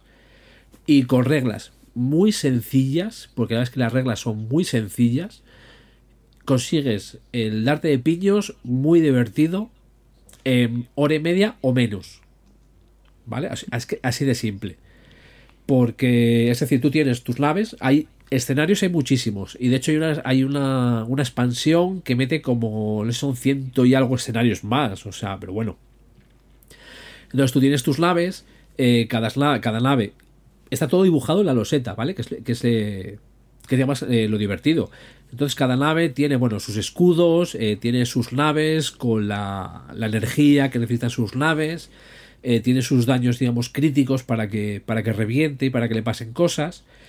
Y luego tiene la potencia, que son tres, que es, digamos, esta parte a mí me encanta. Son tres casillitas que tiene el, la nave, donde va la potencia, eh, la velocidad y el para girar, vamos, eh, la maniobrabilidad. ¿Vale? Entonces, cada, cada turno son seis impulsos. Y cada impulso se activan X números. Es decir, el 6 se va a activar todos. Los, todo- digamos, eh, todos los impulsos. Pero el 2 solamente se va a activar en 2. Siempre sabes en cuál, ¿eh? Es decir, en el impulso C se activa el 2 y en el impulso eh, D también se activa el 2. ¿Vale? No es así exactamente, pero bueno. Entonces, ¿qué sucede? Cuando las naves en su, en su parte de, de potencia tienen el número que se activa en ese impulso, ganan un punto de activación que puede hacer varias cositas. Si en la, en la parte de movimiento tienen un número que se activa en ese impulso, se van a mover. Y así es, es moverte y luego disparar, puedes disparar siempre. Eh, y está, básicamente está explicado el juego, ¿vale? O sea, hombre, están los tejemanejes, el que si lanzo los misiles y los misiles van corriendo por el por el por el tablero persiguiendo al objetivo que está fijado o tal. Y eh, ¿qué es lo guapo? Y a la vez lo que voy a criticar del juego, que todo está en la loseta. Todo. Porque las losetas, eh, si se viese, estaría ahora mismo haciendo el gesto de comillas. ¿vale? Est- están pensadas para pintar en ellas. tipo pizarrita, tipo los juegos de veleda y estas cosas, ¿no? Tal cual, es decir, te hago tres daños por la derecha. ¿Tienes escudo? Sí. Venga, tacho tres en el escudo. La velocidad y potencia y la maniobrabilidad que tengas, eh, lo, lo- pones los números tú en la loseta. Luego hay una fase en que la puedes cambiar. Borras y lo vuelves a poner. Y vas tachándolo y marcándolo todo en la loseta. Eso está genial. Y mola pila y lo vas viendo todo en las naves. ¿Qué sucede? Que eso no se borra. Claro, que es cartón, no lo, no lo han preparado bien, no lo han puesto el típico Tal plastiquete cual. de por encima protector, ¿no? Tal cual. Vale, a ver, como juego, es muy, como juego es muy divertido. Eh, te vienen con unas hojas donde puedes dibujar, eh, o sea, donde puedes ir escribiendo eso, pero son un auténtico coñazo, pierdes toda la gracia. ¿Vale? Entonces, bueno, hemos jugado la partida, eh, la verdad es que nos lo pasamos teta porque el movimiento tienes que ir controlándolo, eh, porque Yo- no yo- puedes girar siempre que quieras. Una cosita, am- Sí, sí. entre comillas me ha parecido mucho a lo que es el sistema normal de pues o de movimiento y tal, de tipo eh, X-Wing, ¿vale? Para que nos entendamos, ¿vale? X-Wing o, o el Wing of War de toda la vida, bueno, que al final se No. acaba siendo lo mismo. Similar, bueno, por lo que me estás contando es muy similar. Maniobrabilidad, velocidad, es decir, similar. Los conceptos sí, los conceptos eso, sí, eso. pero Los conceptos la- me refiero en cuanto a juego de eso, ¿no? Que cada nave tiene su especificación y se va a mover para poder girar más encerrado, más en abierto, dependiendo de su maniobrabilidad, ¿no? Y cosas de esa, ¿no? Aquí sí, más o menos, porque la maniobrabilidad es que si giras, la cantidad de hexágonos que tienes que ir en línea recta hasta que puedas volver a girar. Pues, O sea, pero sí. Lo que te lo digo pasa es que el desarrollo comillas, es muy diferente. sí. Claro, lo que te digo, entre comillas similar, entre comillas, lógicamente, con sa- salvando la distancia, pero para que la gente lo entienda. Eso sí, en la expansión te traen los setas del juego base arregladas, que también se venden por separado. De hecho, las O sea, mías tienen que llegar esta semana. Arregladas te refieres a que ya puedes pintar y borrar, ¿no? Eso es, yo las, las losetas que usamos en el escenario para, para probar el juego, las borré en casa con alcohol. Pero llevan- llevándote el color, ¿no? De, la, de las piezas, ¿no? No, no, no, no. Digamos nada, lo eché en un algodoncillo, tal, y. Y nada, digamos, eh, ahí esa parte se quitó bien. Pero claro, durante la partida no puedes estar así. No. Entonces, Y- por 15 euros encontré. Bueno, encontré, venden, ¿vale? O sea, GMT sacó la expansión con las losetas arregladas y lo que es toda la expansión. Pero aparte, esas losetas arregladas las venden sueltas también. Entonces, ahí me vienen de camino. Porque es un juego que me ha gustado mucho, me me ha parecido súper divertido. Bueno, pero, o sea, GMT sabe de ese error y lo vende aparte. Es estilo GMT. Qué guay. Esti- mola. estilo- es estilo GMT, luego criticamos a, a las editoriales españolas. Bueno. Sí, flipo, flipo con estas cosas, pero bueno. Lo, lo- lo ideal de GMT eh, es o te arriesgas en primera edición o vete por la segunda que ya vende arreglada. Sí, vamos, yo con GMT suelo esperar por eso. Exactamente Yo es- por eso. Yo estoy muy loco. Bueno, Venga, te queda uno. bueno, y a mí también me queda uno. ¿Tiro yo? Venga, sí, sí, de eso decía que te queda uno. Venga. A ver, yo voy a hablar ahora de un juego que creo que no he hablado de él en el, en el Yo- podcast. Que no, es porque el... yo he visto el nombre y es uno de los que yo tengo curiosidad. Vale. Bueno, voy Por a una, de- vez, por una vez vas a hablar de un juego de que, ¿Qué pasa? Dale, Mira, lo, dale. mira lo que que chulo. por, que por una vez hablas de un juego que me interesa. Claro, bueno, no, mientes, mientes. Te interesó, por ejemplo, cuando hablé del Imperio de Saul, ¿vale? Pensaba que lo habías vendido, que todo este tipo de historia. Pero bueno. No, el Topum. El Topum. Y el Topun también. ¿Y cuál fue otro que tú me dijiste? Pero está ambientado, no sé qué, el comando. El V Comandos también te gustó. Sí, pero bueno, no es un juego para mí. O sea, sé que es Sí. de los que jugaría, pero que no. Mi, mi, mi, mi, mi, mi. Bueno, escúchame. Este sí. Rise of Escucho. Strife. Juego que me llegó por Kickstarter. Un juego que está diseñado por Brack Brox. Que yo no sé si es un nombre inventado, pero bueno. El diseño, o sea, la ilustración del juego, fantástica. eh, de un autor que se llama Sergio Chávez. Fantástica, impresionante. Y la edición que yo tengo de Kickstarter viene con unos componentes mejorados, ¿vale? Eh, dentro de los componentes mejorados hay una mejora que me parece que es peor peor que el componente base, ¿vale? Que son las losetas de las casas. ¿Por qué digo que es peor? Pues las componentes de losetas de las casas, que cuando tú construyes un poblado, es un cartoncito redondo, un token redondo, una losetita redonda con su dibujito de casa. Y en la mejora, que todas las losetas las han cambiado por meeples, ¿vale? Con figuritas de madera, ahí lo que han hecho es la madera está cortada esta de las impresas de las impresoras láser grabada a la casa, tío, que se ve más cutre que la loseta. Pero bueno. Y sobre, aparte, temas de, sobre temas de looks hablaré también en el siguiente. Vale, y, y- y encima, en las losetas del juego normal, eh, lo de las casas vienen numeradas, que no es que valga para gran cosa, simplemente vale para inicio del juego coger una al azar y ver quién empieza el juego. Pero es que la- las de luz no vienen numeradas, ¿sabes? Bueno, ya te digo. Chorradas aparte. Em, ¿de, qué, ¿De qué va el juego? ¿O en qué, en qué situación nos, nos pone? ¿Cuál es la temática del juego? Bueno, en el juego supuestamente eh, somos una tribu prehistórica, ¿vale? Que, bueno, pues que intentamos eh, crecer como tribu y pues tener el mayor espacio posible, disponer de, de las mayores tierras posibles y demás, intentar que las demás tribus no nos, no nos ataquen, intentar crecer como tribu y mejorar como tribu. Tiene ahí un pequeño concepto de juego de civilizaciones sin llegar a serlo, ¿vale? Eh, ¿Cómo va el juego? Bueno, el juego es un, tiene un tablero modular, un tablero con, con hexágonos que se construye, dependiendo del número de jugadores, pues tienes más o menos hexágonos, lo típico. Y además la forma también cambia mucho y, eh, bueno, pues cambia las losetas, ¿vale? En el juego hay tres tipos de losetas, que son losetas de río, que son losetas de bosque y que son losetas de montaña, ¿vale? Eh, esa loseta, cada una de ellas, pues te da un recurso, ¿vale? Pues el río te da alimentos, que son los pescados, eh, la- el bosque te da madera y eh, la montaña te da piedra, ¿vale? Pues con esos, tres recursos, con esos tres recursos va- vas a jugar en el juego. ¿Cuál es la mecánica principal del juego? Que es la que yo pienso que está muy curiosa. En el juego tienes cuatro acciones que puedes hacer. Que esas acciones son crecer como tribu, es decir, meter en el tablero de juego más miembros de tu tribu, tienes mover a miembros de tu tribu, tienes cosechar, conseguir recursos de las losetas en las que estés, en las que tengas presencia, y coger cartas, ¿vale? Ese juego ya no es para mí. Pss, espérate, que este- No, después, lo está muy, lo- después está muy es que curioso, es- ¿eh? No, no, es que si, si hay la opción de coger cartas, Sí, a mí me gusta ape- apejuñar cartas y tener un mazo espectacular, no por otra cosa, ¿eh? Sí, sí, pero voy a la opción de coger cartas. Las cartas del juego lo que tienen son. Hay dos tipos de cartas, ¿vale? Tú tienes unas cartas de. de- ¿Cómo se traducir en goals? Cartas de. Objetivos. De objetivos. Objetivo.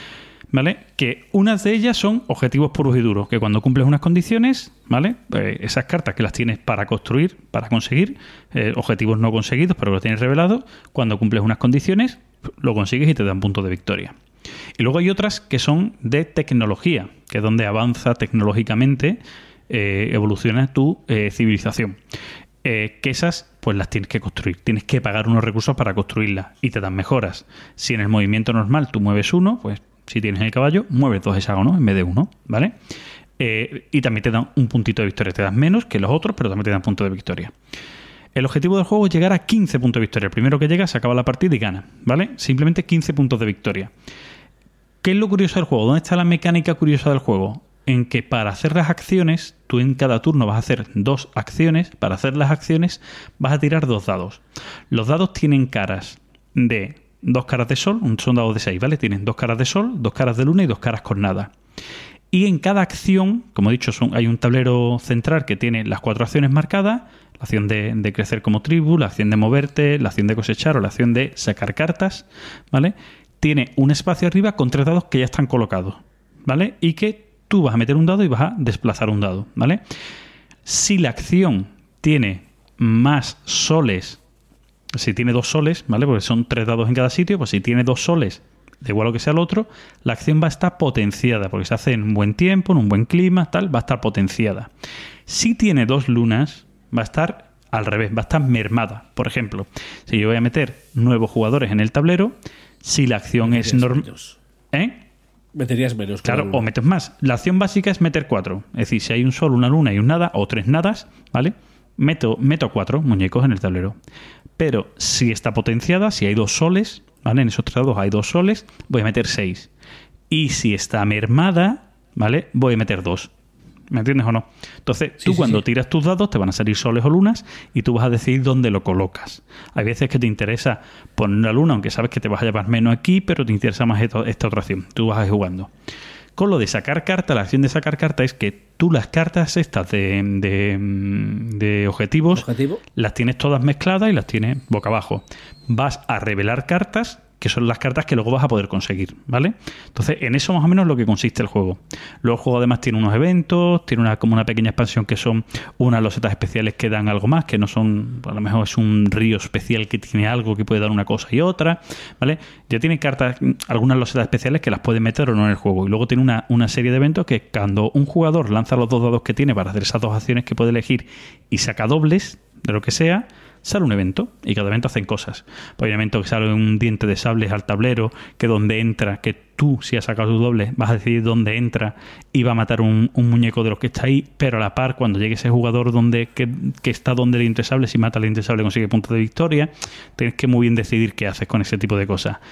Tienes lucha entre, entre clanes, aunque la lucha se se resuelve de una manera muy fácil. Puede haber una roseta, puede haber hasta cinco muñecos y no hay problema. Pero cuando ya hay más de cinco hay un conflicto. ¿Y el conflicto cómo se resuelve? Vas a quitar un muñeco de cada tribu hasta que solo quede una tribu.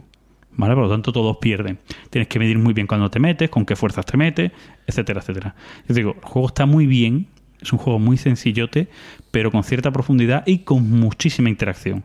Y ya te digo, y el tema de las cuatro acciones con lo de los dados da muchos juegos, muchísimos juegos. Y el, ju- y el rollo de las cartas de objetivos, que son cartas vistas, que todo el mundo ve las cartas que tiene, por qué objetivos vas, da mucho juego, porque uno de tus objetivos es tener mayoría en tres losetas de montaña. Hostia, la loseta de montaña las tengo yo y este vaya por la loseta de montaña. Va a querer atacarme, voy a armarme, voy a atacarlo yo para mermarlo. Y empiezas a jugar. El juego, te digo, un juego con mucha interacción, muy divertido, con la mecánica hasta de los dados muy curiosa y a mí me gusta muchísimo. ¿Duración? Duración una horita. En la, BGG, o sea- en la BGG dicen entre 30 y 60 minutos, pero una hora, o sea, no llega a ser 30 minutos. Una hora, hora y cuarto a lo sumo.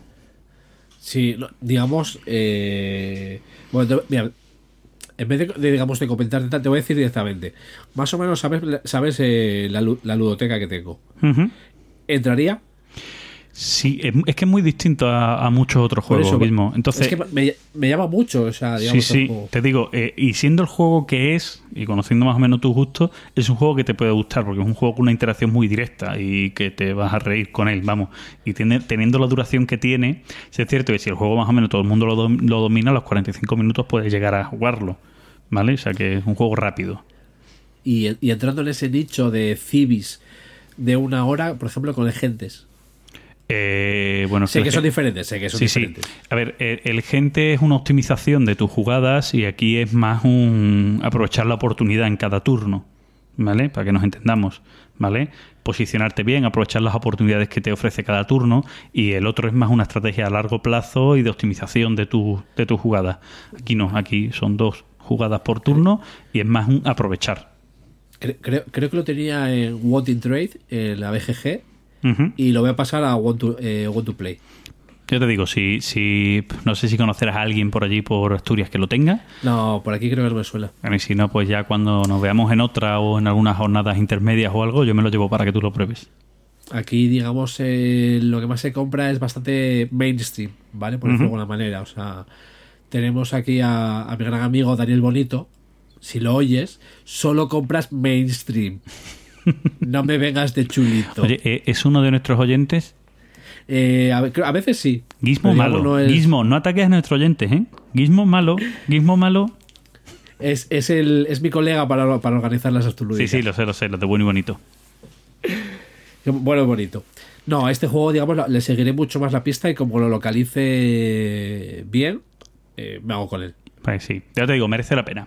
Aunque sea un juego que juegues, tengas un año y luego sueltes, ¿no? Por decir, pues, lo he probado. Pues merece la pena. Sí. Pues a ver. Pues eh, si quieres paso yo a, a, lo que me queda. Pues venga, dale caña. Que es una novedad de este Essen. Oye, vamos a subirnos al carro, ¿no? De lo que habla todo el mundo, las novedades de Essen, de lo que se prueba y tal. De Nosotros ser también. mainstream, como tú dices. Ahí está. O sea, nosotros nos subimos al carro y hablamos de un juego probado de Essen. ¿Vale? Eh, bueno, caerán más, porque ahora, digamos, tocará probar, ¿no? Todo, todo lo que me ha llegado. Es el Chocolate Factory.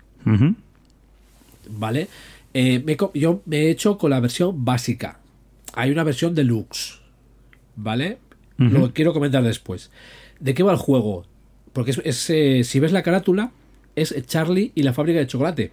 FT, yo que pensé que iba a vender otra cosa. O sea, entonces, en las montañas sale chocolate, en los bosques sale chocolate y en los ríos peces no, chocolate también. Entonces, bueno, es un juego, obviamente, de gestionar, ¿vale? Tu fábrica de chocolate y cumplir eh, objetivos. ¿vale? Adelanto ya, interacción, la justa, ¿vale? No lo compré por la interacción este juego. Interacción tiene unos, hay unos objetivos públicos. eh, voy a entrar un poco más en el desarrollo, pero hay unos objetivos públicos que es saber quién más cumple de esos objetivos. eh, y hay una selección en el turno de empleados y, y máquinas, ¿no? Para tu fábrica. Y la interacción acaba ahí. O sea, realmente no, no tiene más, pero yo no la necesito en este juego. Hay, Este hay- juego, digamos. hay juegos Sí, siempre para todo. No todos los juegos tienen que tener una interacción máxima. Hay juegos que gusta uno desarrollarse a sí mismo y que la interacción sea mínima de coger una acción o una loseta del juego. Es decir, que no todo tiene que ser una confrontación tan directa. ¿sabes? Todo tiene su le- momento. Este es de maximizar tu fábrica. ¿Vale? Me, Entonces. me- me lo estaba oliendo. El, el rollito es, bueno, cada turno salen unas, unas máquinas y salen unos empleados, ¿vale? Salen varios sets y por donde turno se elige. Tú vas a, tú- pero tú vas a tener un empleado y una máquina nueva por turno. Aunque cojas un pack de tres máquinas o un pack de tres empleados, solo vas a tener uno. Los empleados son so- solo para ese turno. ¿Vale? La partida dura seis días, de lunes a sábado y el domingo descansas. Eh, y las máquinas las pones en tu fábrica. Tu fábrica tiene espacio para. Un momentito, Guismo. Reconóceme que esto es como el bus, ¿no? Que es un juego que para ti era lógico, eso de acabar e ir al bar, esas cosas te molaban. Este juego te ha está. gustado por lo que el domingo descansa. O sea, son por las cosas que yo me imagino que tú compras el juego. No, porque yo de trabajar el sábado a poder serlo. Bueno. Joder. A poder serlo. Venga, anda, Pero con- chocolate, chocolate. Continúa, anda. ¿Vale? Entonces, eh, tú tienes eh, en tu tablerito tienes tu fábrica con cuatro, las cuatro máquinas arriba y las cuatro máquinas abajo. Y el tablerito tiene una especie de riel donde se van moviendo las losetas que representan como la, la cinta, ¿no? Transportadora. Entonces, en cada. En cada día tienes tres turnos, es decir, tres movimientos. ¿Sí, me decías? No, no, no te he dicho nada. Entonces, el. ah, en, la, en la loseta tú le pones la primera, empiezas pues un cacao, mueves y puedes activar las fábricas que estén arriba y debajo. Pero tampoco les puedes activar todas porque les tienes que meter carbón. Y eh, la cantidad de carbón es limitada. Entonces, esa gestión me pareció. La verdad es que me encantó. ¿Vale? Porque además, eh, para hacer los objetivos no te valen todos los chocolates. Tienes que, bueno, tienes que ir modificándolos, ¿no? Que si de cacao a barra de chocolate, de un tipo a otro, o caramelo, o cajas. Y mientras están en la cinta transportadora, no los puedes usar. O acaba la cinta, o utilizas una máquina que te los lleva, digamos, a tu almacén. Y ya digo, esa parte, el resto está bien, ¿vale? Es un juego bien, por supuesto, no, no me desagrado en absoluto, pero esa parte es la, la que me, la que me encantó del juego. Y ahí, pues, a ver, realmente lo haces a la vez, no hace falta ni que vayas. Venga, turno 1, cogemos todos el cacao, lo metemos en la loseta y movemos. Turno 2, lo, hace- lo haces en plan simultáneo y todos a la vez. Y si alguien tiene AP, pues aquí igual lo puede pasar un poco mal. Bueno, lo van a pasar mal los que jueguen con el que tenga AP. Pero vamos, juego de momento, de las dos cosas que he probado de ese, esta es un acierto de los buenos. ¿Tú crees que, que ha sido tu, tu mejor hallazgo de ese o todavía te queda mucho por probar? No, no, me queda mucho. A ver, lo he comprado mucho, ¿vale? En total, entre Kickstarters que me llegaban, preorders y tal, creo que son unos 19 juegos. O sea, lo que. Lo que sí quería decir de este, que casi se me olvida, es eh, el tema de los componentes. Venga, sí, Vale, lo he dicho la- antes, lo del tema de luz. Yo tengo la edición básica y los componentes de chocolate son dos de madera, cada uno con su forma y su color. El resto de componentes son buenos. Cuando me puse a hacer el pre-order, ¿vale? Miré, dije, coño, la edición deluxe y eran como cerca de 20 libras, ¿no? Más cara. A ver qué trae. Y dije, pues mira, con la calidad del básico y por esa diferencia de precio, la deluxe para quien la quiera. Porque solo ¿Qué, te cambia. qué es lo que trae? Eso es. Las máquinas, en vez de ser cartas, son losetas de, de cartón. El jugador inicial es un, como una especie de tableta de chocolate de madera. Y creo que solo cambiaba otra. Ah, sí. El carbón en este son fichitas de. son tokens, ¿vale? De cartón. En el otro son, pues, fichas de madera. Ya está. Se acabó. Coño, pues. Cambia bastante. Dije- Ca- Cambia bastante poco para, para el precio tan elevado, ¿no? O sea, entonces dije, mira, el básico va de sobra. No siempre el deluxe para mí es lo mejor. O sea que. Al margen de lo que me, que me gustan los juegos espartanos, pero. Bueno, oye, em, juego también medio, ¿no? De medio tirando a, a- a bajo, ¿no? En cuanto a Eh, complejidad. Eh, complejidad no es complicado, ¿vale? Pero es que el maximizar la fábrica lo hace... No, no, no es duro, ¿vale? En absoluto es duro. Yo lo dejaría en medio y si lo tengo que llevar hacia algún lado lo llevaría más hacia el duro que hacia el ligero. Vale. Pero lo dejaría en medio, ¿vale? Porque digo, el- a ver, las reglas son sencillas, es cumplir objetivos, es, pero es transformar, esto lo transforma aquí, pero luego en el siguiente turno lo muevo y ahora necesito no sé cuánto. Y como solo puedo almacenar dos chocolates en mi almacén, el resto los voy a perder. Entonces, toda esa, esa parte, ¿vale? Es la, la complejidad del juego. Bueno. Pero dureza media. Vale. Perfecto. Bueno, pues hasta aquí nuestro timeline, ¿no? Vamos a la Hashtag. Hoy toca hashtag, cariño. Ah, pero no era, no era Broilo. No. Vale, vale. Joder, vaya, vaya cacao que tengo. Bueno, nos Vamos vamos, al hashtag. Vámonos a nuestro hashtag, exacto. Nuestro hashtag de hoy.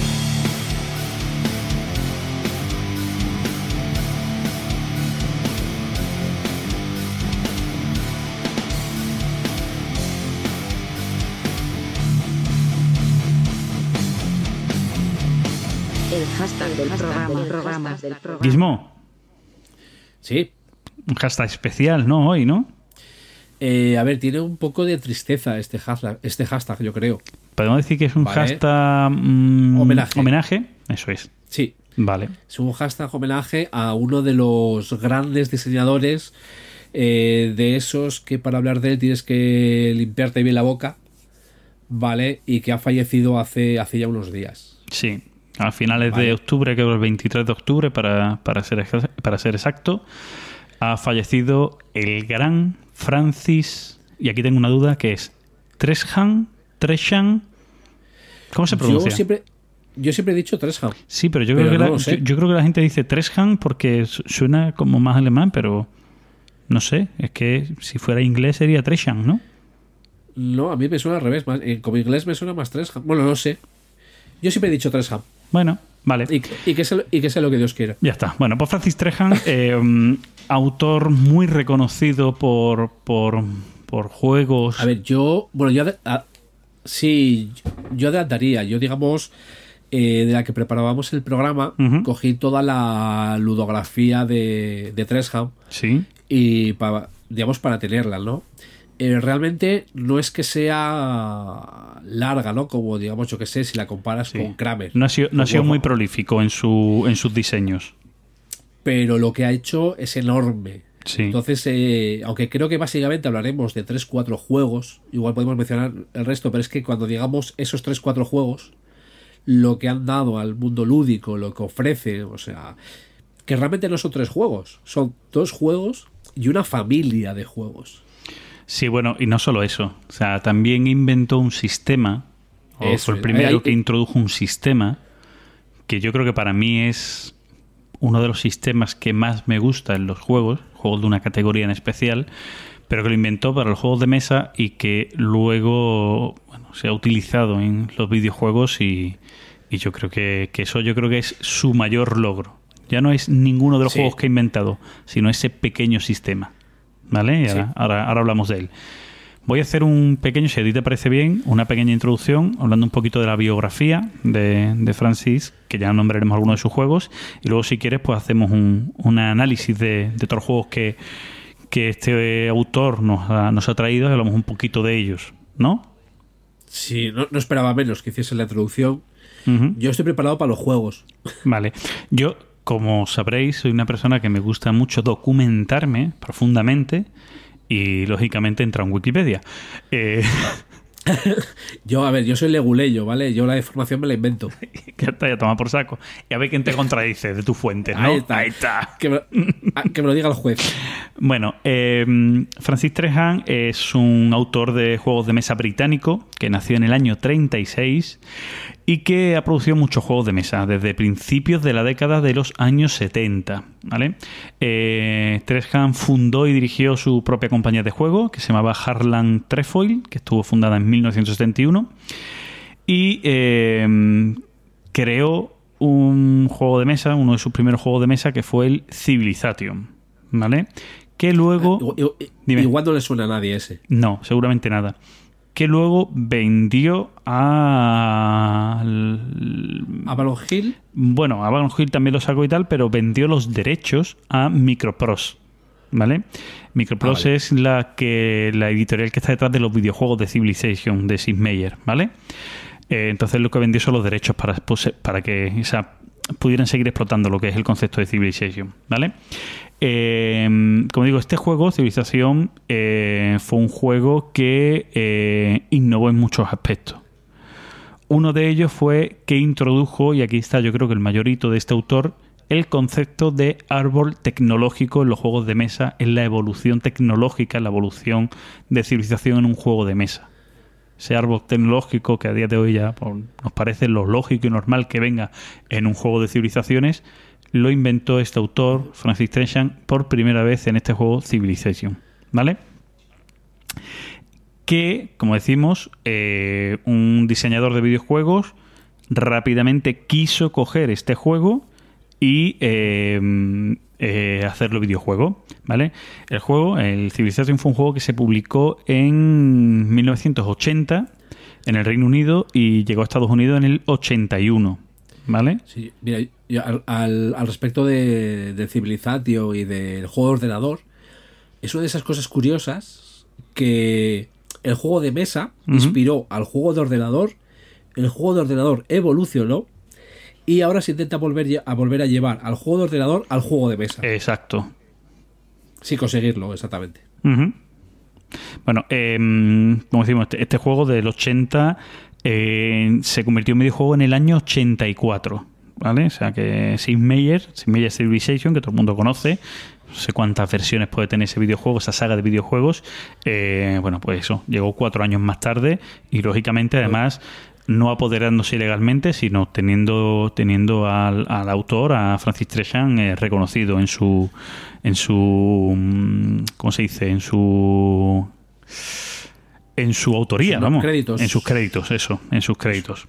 Eh, no solo eso, sino también Sid Meier también se inspiró en los juegos de mesa 18XX, que también sacó este autor, que sacó Francis Trejan, para hacer el Railroad Tycoon, videojuego que, lo- como tú dices, que simula los 18XX, mucho más suave porque quita toda la parte económica, hace más la parte de construcción y demás, y que luego otros autores han llevado ese videojuego a juego de mesa, ¿no? Que empezamos a hacer la bola, como tú bien dices. Eh, bueno, Francis Trejan eh, acabó siendo dire- director general de Trenchan's Game, eh, donde bueno, pues ha producido muchos juegos de mesa de estilo 18XX, ¿vale? Y en 2013 fue uno de los primeros miembros del Salón de la Fama de- del Game Expo de esto que hacen en Reino Unido, ¿vale? La, la Expo UK. la Expo UK, ¿vale? Pues montaron un salón de la fama y, fue- y él fue uno de los primeros miembros que estuvo reconocido dentro de esa de esa Con razón. de esa de ese salón de fama de autores. O sea, ahí, para, para mí con razón. O sea, ya solo con los dos nombres que hemos dicho, o sea, 18XX y Civilizatio, es que dices, si no has hecho nada más, ya vale. O sea, con eso yo creo que ya. Ya está, ya con eso vale, ya con eso lo tienes todo hecho. Que, bueno, yo siempre que hablo de Francis eh, Tresham, siempre digo lo de. Es el diseñador que dice: ¿Este juego cuánto dura? ¿Tres horas? Vaya mierda.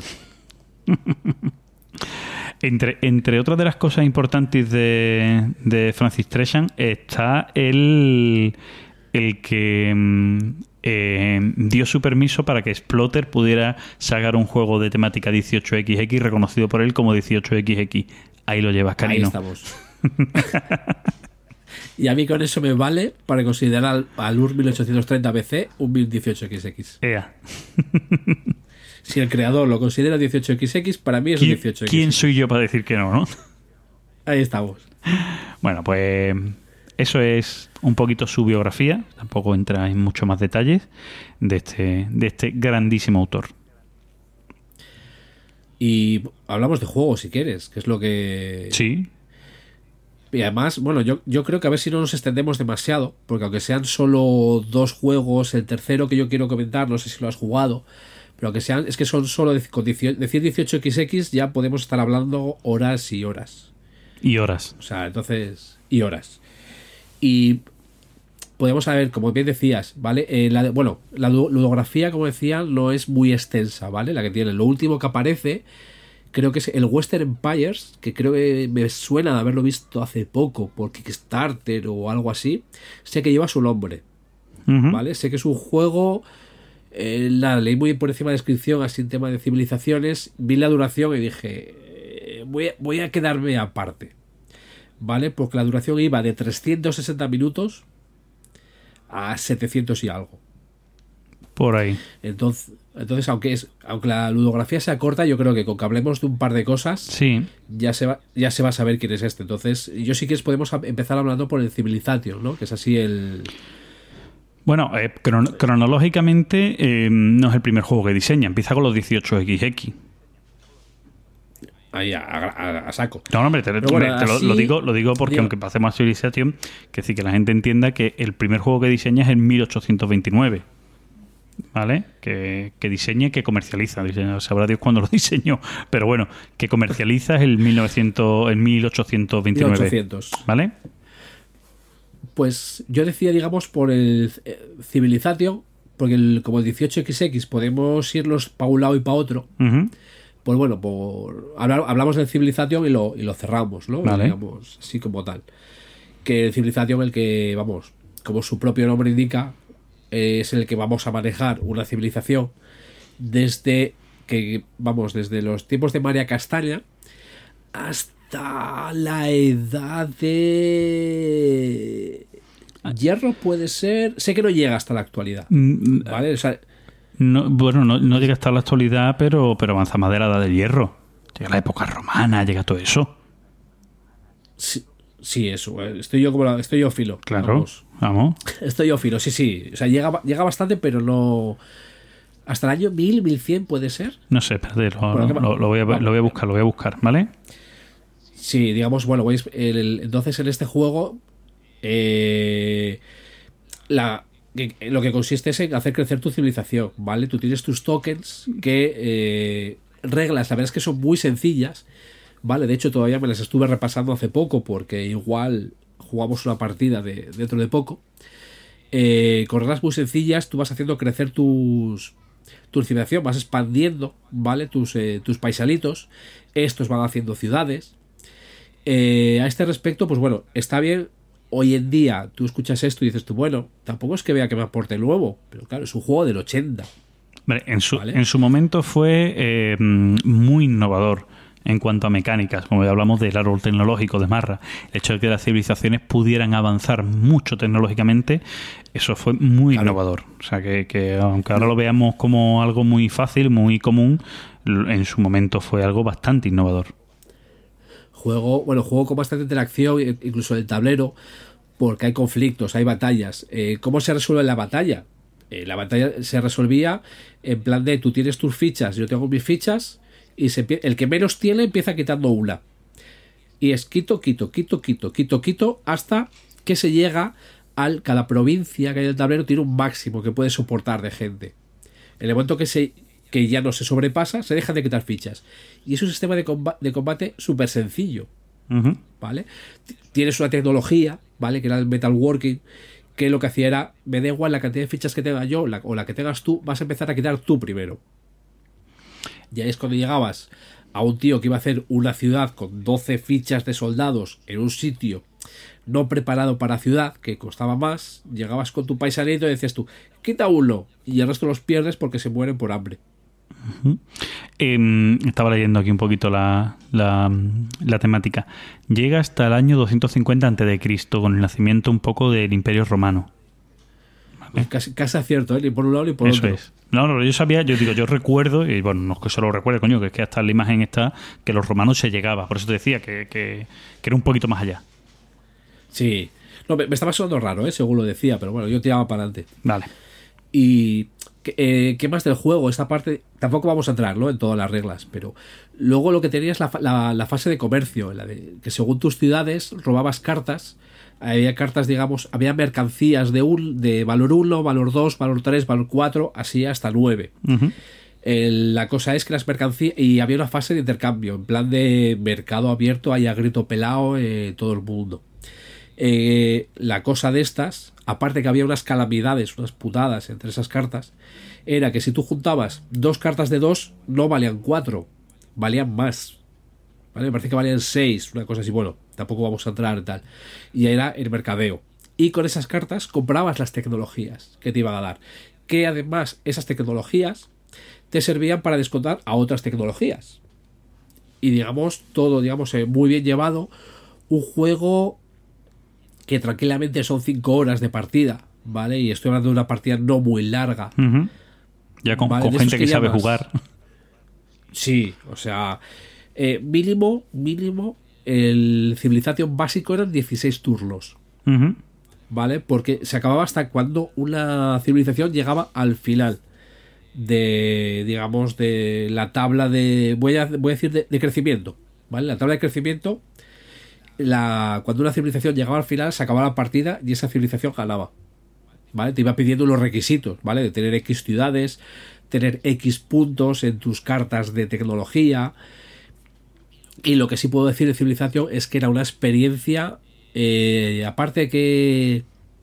Tú cuando dices un juego, dices este juego es una experiencia, suele ser porque de reglas o de mecánica o ahí, pues hombre, como que no te da más, ¿no? Ese, pero la experiencia que has vivido es muy buena. En este caso, este juego es una experiencia, pero con unas grandísimas reglas y con una mecánica muy bien llevada. O sea, es decir, no es que sea una experiencia por, ay, lo que he vivido, es una experiencia por lo que he vivido, por las sensaciones que me ha dado, porque está todo muy bien llevado, por cómo me he pegado con todos. O sea, es un juego que a día de hoy, ¿vale? A día de hoy eh, todavía, vamos, es más que jugable, porque aquí es cuando podemos hablar de... Bueno, antes de hablar del Mega, ¿vale? A este Civilization le sacaron una expansión, Sí. ¿vale? El Advance. Ujú. Eh, el Advance eh, te metía el tablero donde aparecía España y Reino Unido, ¿vale? Y te metía más cartas de comercio y te modificaba el tema de la duración de la partida, ¿vale? Digamos, te modificaba un par de cosas y el cómo se gestionaba el comercio, ¿vale? Porque tú cuando hacías el comercio, es decir, yo te doy dos de grano, el, el básico eh, podías, tenías que decir X información de verdad y en el Advance tienes que, puedes decir otra que es de verdad. ¿Vale? Para mí es mejor la del Advance. Es decir, en el, en el básico, si cambiabas. Mínimo tienes que cambiar tres cartas. Hasta que no cambies tres cartas, no, no hay cambio. Tienes que decir el valor de lo que cambiabas. ¿Vale? Ahora, lo que fuese por el medio, en la combinación, lo que fuese. En el Advance, es que de esas tres cartas, tienes que decir la verdad en dos. Es decir, te cambio dos de grano. Y la tercera que te meta es ya cosa mía. ¿Vale? Que puede ser una calamidad para que te la comas tú. Entonces, eh, a mí me gusta más con el Advance. Eh, si cualquiera va a mirar al mercadillo, el, el Advance es el que tiene unos precios desorbitados. ¿Vale? ¿Por qué? Porque el básico lo sacó a Balloon Hill, pero lo sacaron muchas editoriales más, ¿vale? En España lo sacó Jox, por ejemplo. En, en Francia lo sacó eh, Descartes. Pero el Advance solo lo sacó Avalon Hill y solo es compatible con la edición de Avalon Hill. El Advance ya no estaba diseñado por él, si yo no recuerdo mal. En el listado de la BGG sale, ¿eh? ¿Sí? Sale. eh, creo recordar que sí, ¿eh? O sea, digamos. No me quiero tirar a la piscina, pero, pero creo recordar que sí. Y para reflejar el de actualidad que está este juego, hace poco salió el Mega Civilization. Sí, bueno, el, el, el Western Empire es, es una reimplementación también del, en este caso del Mega Civilization, es decir, que al fin y al cabo es una Es lo que- reimplementación del Civilization. Me, me- me quería sonar, pero no. Porque lo leí muy por encima. ¿vale? Vi la duración. Y siendo sincero, yo tengo el. Yo tengo el básico y el advance. Eh, Ante lo cual el Mega Civilization para mí, en mi colección, es una redundancia. Sí, vamos a ver, es cierto que ha mejorado muchos componentes porque los componentes del Sí, bueno. Civilization y del Mega y del Advanced Civilization eran componentes pues de los que había en aquella época, ¿vale? Muy tipo Wargames para que la gente lo entienda. Eh, los setitas muy chiquititas, eh, con una calidad del cartón bueno, vamos a decir bueno, ¿vale? Las cartas tampoco eran cartas muy buenas. Entonces, es un juego que es difícil que, que mantengas la calidad o que lo mantengas en buenas condiciones después de mucho tiempo. ¿Vale? Entonces el Mega Civilization lo que vino a hacer con una mega eh, preorden, porque yo creo que no fue por Kickstarter, no fue por preorden, creo, el Mega Civilization. Eh, No sé ahora mismo, puede ser por lo que que sí. hizo fue hacer un- una versión, pues, no de luz, sino super de luz, ¿vale? Con una mega caja de madera, eh, uniéndolo todo también. Entonces, eh, lo que venía era eso, a, a actualizar en cuanto a componentes, porque yo no sé si también actualizaba en cuanto a reglas. Yo creo que sí, metía más jugadores, ¿no? Metía hasta 18 jugadores, ¿no? Sí, regla, eh, de jugadores metían más. Sí. Eh, ahora, yo todo lo que he escuchado básicamente es que eh, los de un lado eh, juegan a su bola y los del otro lado juegan a su bola. O sea, Sí. es como si fuese dos partidas. Claro, porque lo que hace es meter, no, no solo es meter el avance, ¿no? Civilization, sino que mete el otro mapa, ¿no? Si no recuerdo mal. el, el western, creo, Sí, también. sí, yo creo que sí, que, mete, que, que el Mega Civilización lo que hace es meter un poco las dos cosas. Creo. Sí, creo, creo que lo combina todo, porque aparte del Advance hay otra expansión del Civic que es en los mapas del oeste, creo que es. No recuerdo ahora mismo exactamente cuál es, pero vamos, el, el Mega lo que hace es cogerlo todo. Sí, creo, creo recordar Y- que sí, vamos. Te digo, tampoco. No, no llego a jugar al Mega. Vamos, lo he visto físicamente, pero no llego a jugarlo, la verdad. No, yo tampoco, yo tampoco, ¿eh? O sea, digamos, eh, siendo sincero, eh, yo al Civi lo juego a 6-7 jugadores. Y si tengo el básico y el advance, no necesito el mega. Entonces, y si me va a surgir esa oportunidad de jugar a 6-7 jugadores, como yo lo tengo, es muy raro que llegue a jugar al mega. Si me ofrece jugarlo a, esa, can- a ese número de jugadores, yo lo voy a jugar encantado. O sea, Estoy viendo las imágenes del Mega Civilización, que es una, que es una burrada, tío. Es que no tengo mesa en mi casa para jugar ese juego. Claro, es, es como luego, si hablamos del 18 OE. Sí, o sí. sea, sí, es, una, es una burrada. Pero bueno, la verdad que. pero bueno, Qué bonito es. Y, y como decíamos, ¿no? Eh, de Civilization, eh, aparte de ser un grandísimo juego, esas experiencias, el- lo que ha generado, ¿no? Lo que significa ese juego. Sí, Ya no solo para los juegos de mesa, sino para los juegos de ordenador. Sí, bueno, para, para todo aquel juego que tenga una evolución de cualquier tipo, eh, hablamos de los 4X, hablamos de eh, hablamos de los juegos de civilizaciones, lógicamente, hablamos de mucha línea de juegos. Ese árbol tecnológico que implementa el señor Treshan eh, la revoluciona, revoluciona a día de hoy, vamos, sigue existiendo. Lo vemos como algo muy básico, como yo, yo me imagino, ¿no? Que más de uno puede decir, bueno, Hoy, hoy en día sí. Claro, no, porque me imagino a más de uno pensar, bueno, tampoco sería para tanto, ¿no? Eh, Tampoco es un invento tan eso, cualquiera podía haberlo hecho. Siempre decimos lo mismo. Claro. Sí o no, Claro. o no. Es como el, el ta- el tablero de puntuación, el, el, digamos, la tabla de puntuación alrededor del tablero. Claro. Cualquiera podía haberlo hecho, Sí. pero fue Kramer. Alguien lo hace. Ya está. Pero bueno, de Civi yo, vamos, puedo contar hasta que, a ver, en su día hicimos en torneos, ¿no? En un club que teníamos. eh, es uno de los juegos, vamos, lo he jugado bastante. Y ya te digo, aparte que estamos pensando en jugarlo hace poco, es un juego que, vamos, lo que me aporta, aunque sean 5 o 6 horas, Ujú. 7 de partida, estás todas las partidas, eh, toda- digamos, todo ese tiempo disfrutándolo. Hay, hay una cosa muy importante de- del juego que a mí es una de las cosas que más me gusta ¿no? que, y, que, y que sigue siendo uno de sus puntos fuertes. Es un juego que te obliga a confrontarte, a enfrentarte Sí. con los demás. te obliga. O sea, no puedes avanzar en el juego si no acabas peleando. Por mucho que intentes mm, hacer una tregua con algún jugador, vas a tener que No, no. enfrentarte a él. Sí o sí, Exacto. ya está. El juego te obliga a ello. Para tu evolución, para la evolución de tu civilización, vas a tener que enfrentarte sí o sí, no te queda otra. Entonces, eso es muy importante en el juego. O sea, te crea una confrontación sí o sí y eso ayuda. Y bueno, lo que sí es recomendable, ¿vale? En este juego es que la fase de comercio, eh, ponerle una limitación. Ah, bueno, sí, sí. Eso le pasa a muchos juegos de este tipo. Cuando, cuando tienen o fase de comercio o fase de diplomacia, eh, es muy recomendable Limitarla. limitarla, de alguna manera. ¿Vale? No tiene por qué ser un límite súper básico, pero a lo mejor decir que yo, mm, turno de palabra tú con cada uno y cada uno con cada uno y se acabó. Si no, aquí nos podemos llevar hasta mañana. Y es, es como, bueno, uno de los juegos que salió ya en algún timeline, el Trade of the Tigris. Que precisamente es la fase de comercio de Civilization hecha en un juego solo. O sea, la- el juego está basado en la fase de comercio del Civilization. Punto. Y, la, y el juego te dice, son 5 minutos de comercio. Punto. Porque si no, Porque si no, a mí ya me ha pasado en alguna partida, en alguna partida me ha pasado de el mismo jugador tres veces en plan de, oye, ¿tienes pescado? Y decir, ya te, te acabo de decir hace no sé cuánto que no. Y no he hecho ningún cambio más. Entonces lo limitas y también, digamos, eh, limitas la, la duración. Y quizá la regla que pone el Advance de jugar a, pues, o a X turnos o a X tiempo, también, digamos, eh, te puede ayudar. ¿Vale? Porque ya digo, el básico era hasta que una no llega al final, no se acaba. El Advance ya te permite esas otras opciones.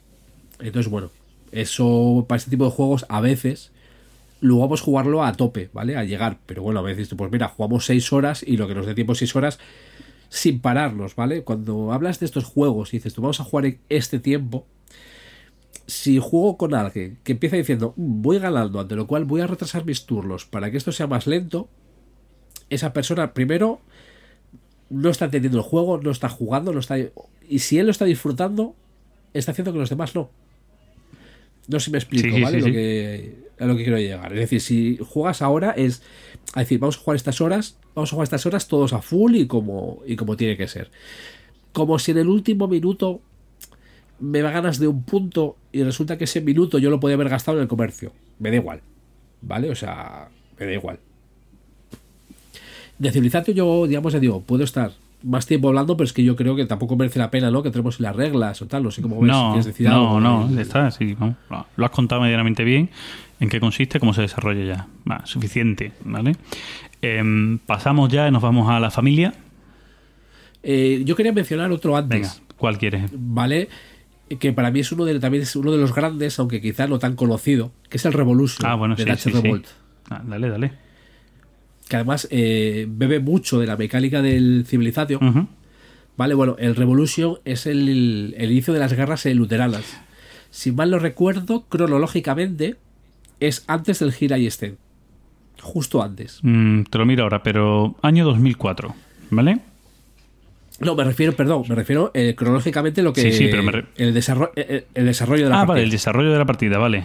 Vale, vale, vale, perdona, perdona. Sí, sí, sí, o sea, lo que estás jugando. Lo, lo que estás jugando es lo que pasa antes del Gira y. Ujú.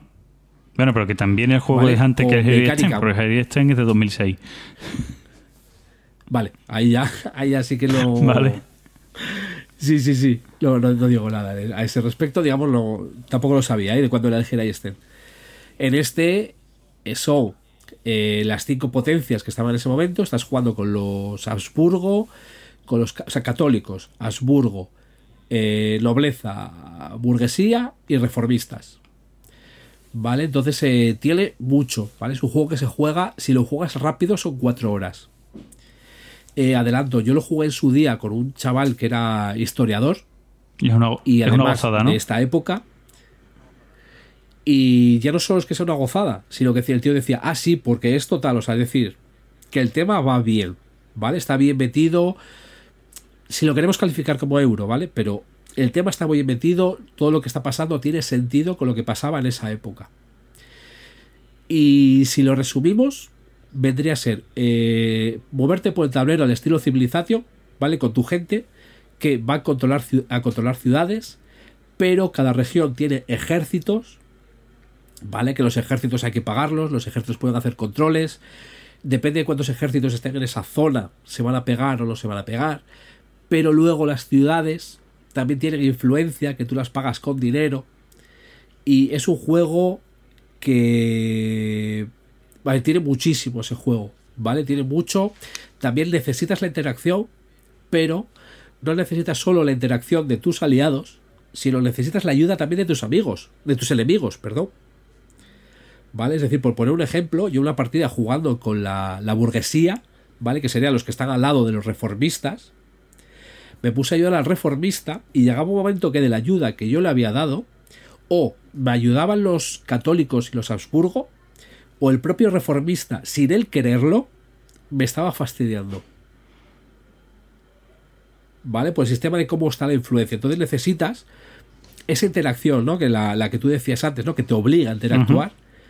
Aquí, digamos, eh, no sé si te lo lleva a otro nivel, pero vamos, es un juego que... Es que yo creo que no se habla lo que se debe igual de este juego. O sea, no ha tenido obviamente la misma repercusión eh, a nivel mecánicas. Pues no es del 80 y no tiene, digamos, y bebe del, del Civilization, ¿no? Pero tiene... Sí lo quería mencionar porque me parece un grandísimo juego que está muy bien llevado, digamos, históricamente, muy bien mecánicamente. El tablero es precioso, muy difícil de saber dónde están los sitios, ¿vale? Yo recuerdo que estaba una partida jugada con, en una CLBSK con Gelete, que estaba en la mesa de al lado, y fue de las mejores partidas que he jugado porque como él estuvo en la- él vivió en la zona, era Gelete, ¿dónde está esto? Eh, aquí. Y lo encontrábamos, digamos, mucho más fácil. Porque el tablero sí que no ayuda. Vale, entonces sí quería mencionar ese juego. Guay. Así que podemos, podemos pasar a la familia. Bueno, no, si, si quieres vamos a acabar de mencionar antes el resto de juegos, ¿vale? Porque luego tiene algunos juegos curiosos y, y ya nos vamos a la familia. Sí. Eh, tiene, por medio tiene dos juegos más así distintos. Sí, los he mirado así un poco por encima y tal. Y dije, bueno, igual, a menos en mi caso, no ha tenido mucha repercusión. Sí, Pero- son, son juegos, pero ya que claro, estamos- son juegos antiguos, ¿vale? Eh, por ejemplo, el eh, Shock and Scares, ¿vale? Eh, Este juego mm, es del año 83 y lo sacaron a través de Gibson Games, ¿vale? Bueno, eh, eh, mm, vemos la, un poco la fijación también de Treishan por el tema económico y en este caso es un juego que va un poco de... mm, similar a muchos juegos que actualmente a día de hoy tenemos, ¿no? Es, es comprar acciones de empresas que sus acciones van a subir y bajar mucho y muy rápido. Y es un poco. mm, Dice, además dice que son como compañías falsas, ¿vale? Lo que dice el juego por ahí. Que, que lo que tú tienes que hacer es acumular esas acciones, venderlas rápido antes de que colapsen. Yo creo que es un juego más o menos con, con ese rollo de comprar acciones, vender acciones antes de que, de que se demuestre el timo o una cosa por el estilo. No, no sé mucho más del juego, ¿vale? Es feo como un pie. Sí, es, eh, digamos, no, ya no son espartanos, son feos. Sí, sí, este es feo. ¿Vale? Ese es uno de los juegos que también publicó, como digo, en el año 83, un año antes de del siguiente, que es el Spanish Main. ¿Vale? En este caso, volvemos a un juego así más o menos temático, en este caso de barcos. ¿Vale? Y en este, en vez de construir em, el circuito, ¿no? Como se hace en los, en los 18X, que el circuito, el, eh, las conexiones, eh, lo que tienes es que vas conectando, vas creando el mapa, no, no lo sé, la verdad que un juego bastante raruno, ¿vale? Sí, sí. Este no- creo que lo miré por encima. Sí, solo. dice que es un juego de mm, exploración y colonización del Nuevo Mundo, ¿vale? Está basado en la época de colonización de América, pero, pero ya te digo, el juego al parecer vas colocando los setas, vas creando islas, ¿no? Como vas llegando y vas creando islas. No es un, no es un continente conocido, ¿no? Que tienes que ir conectando y demás. Bastante raro, la verdad. Bastante, bastante raro. Y sí, sí. Sí, es como el, el que este, el de Game of Ancient Kingdoms, que también era de colocar unas losetas, pero con unos dados, eh, también digamos, bueno, con una estética, no sé si decir ochentera. No sabré decir, no sabré si calificarla como ochentera o... No sé. Porque creo, creo que te acabo de romper la cronología. Lo que, lo que sí quiero decir, que es una cosa que yo cuando he estado mirando así un poco los juegos por encima, me ha llamado mucho la atención, ¿vale? Es que ya sé de dónde salió, sacó Wallace sus monedas. Aquí tenemos las monedas de plata y de oro, de tipo fichas de parchís. ¿Qué Wallace utilizas? Bueno, ya está. Dicho esto, ya nos podemos ir a la familia. Sí, porque digamos, bueno, tiene uno que es eh, The Jutsu Circuit, que se me ha olvidado hasta lo que leí de él, porque a ver, como era tema, parecía tema leguleyo, pues bueno, siempre me gusta, ¿no? Mirar esas cosas. Y sé que el sistema ni me llamó y me olvidé de él. O sea que vamos a la Pues familia. venga, dale caña a la familia. ¿Con quién empieza? Crea los juegos 18XX y comienza. eh, sabemos que. Bueno, todo, bueno, sabemos.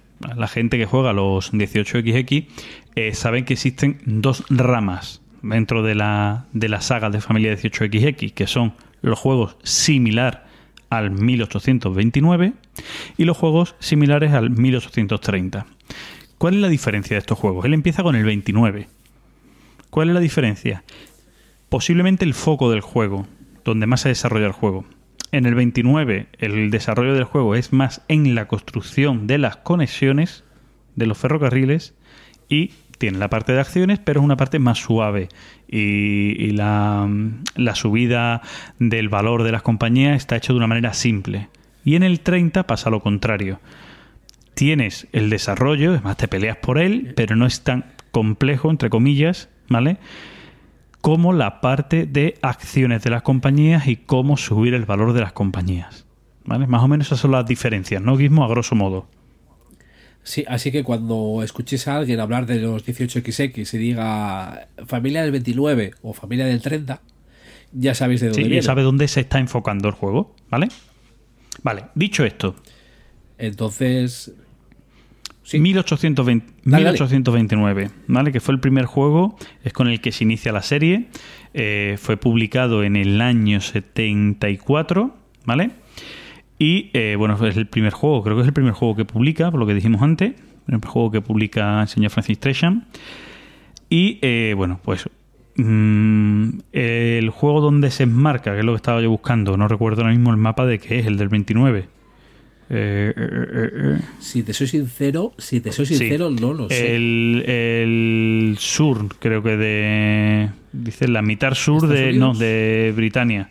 Inglaterra. De Inglaterra, sí. ¿Vale? Dice el- la costa sur de Darlington. Y dice, y en 1800. mm, Claro, es que. bueno, pausa. 1829 saca un primer mapa y luego ha ido añadiendo muchas expansiones a este propio. Sí, es como el 25 Exacto, sí. Ha ido añadiendo muchas expansiones, ¿vale? ¿Qué es lo que ha ido añadiendo? Zonas, zonas, ¿vale? Por ejemplo, la primera expansión Claro. es el norte y el sur, ¿vale? Los, los mapas del norte y del sur. Eh, después tiene otra que es su, sureste o nordeste, una cosa por el estilo, y va, y va añadiendo, ¿vale? Va con las expansiones va añadiendo mapas. Lo que yo no sé si son apilables los mapas, pero bueno, pues después tiene un Conversion King, un Otherboard. Bueno, Sí, yo es que cuando estuve mirando el listado de juegos, bueno, estaba ordenado alfabéticamente, el, el 1825 y el 1829 tiene una burrada de expansiones, de conversion kit sí, sí. y de... Mira, ya, ya, y de ya lo estoy viendo y sí, ya los últimos mapas los que tienen son zonas de hexágonos para poder unirlo a otro a otro a otro tablero y supongo que hacer un megatablero, vamos. Megatablero con un montón de compañías. digamos, el 18 OE en Inglaterra. Posiblemente. ¿Vale?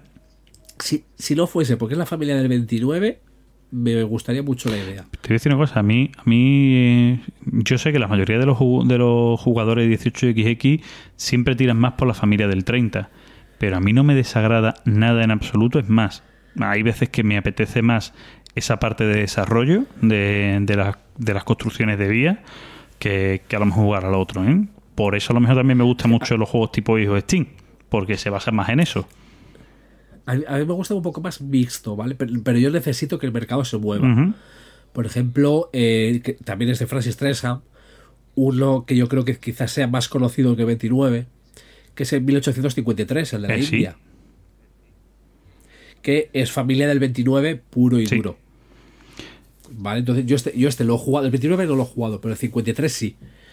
Y el 53 es un juego que lo juego. Si tú me lo pones, lo juego, me parece un muy buen juego, es un grandísimo 18XX.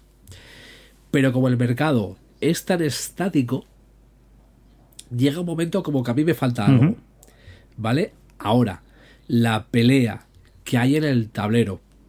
Ya no solo por el dejar otra, a otra compañía sin trenes, que aquí es mucho más amable esa parte, ¿vale? Las compañías pueden llegar ahí solas, sino incluso construirle una ruta que no pueda usar con su... Hay, dos tipos de trenes en el 53. Creo que son, es vía estrecha y vía ancha. No recuerdo exactamente el nombre. Entonces, cada uno puede ir por su vía. Entonces, ver uno que se compra un tren de vía estrecha y meterle en sus morros una vía ancha, ahí está, ¿no? Digamos, o sea, el, por decirlo de alguna manera, el que sea ingeniero, esos juegos igual los disfruta, vamos, como un enano. Hay una pelea y, y una tensión en la construcción, pero con un mercado muy básico. O sea, muy básico, por decirte de alguna manera. En el 53, las acciones, si mal no recuerdo, solo bajan de valor si vendes acciones. si la compañía no opera trenes, es decir, si cuando lanza los trenes se queda con el, con el dinero, pero si hay acciones en el mercado, si no, no.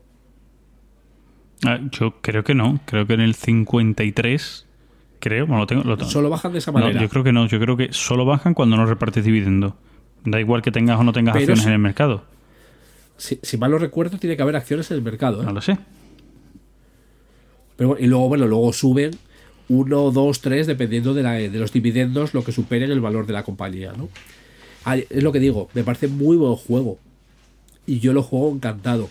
Pero yo necesito esa chicha del mercado. Segundo, he, he ido a coger el juego. Mi pausa ha sido porque he ido a coger el juego. Cuando escuché unas hojitas, me imaginé que, que iba, que iba por No, no, las hojitas no las Vale, escucho o más, escucho a mí andando, pero ahora escuchará. Ah, bueno, pues sí. Escuchará las hojitas. Va, vamos a ver. Porque mi casa está llena de cajas, pero los juegos ya están en estantería. Como tiene que ser. Hombre. como tiene que ser. Bueno, veamos. Bueno, tú sigue, sigue explicando un poquito el 29.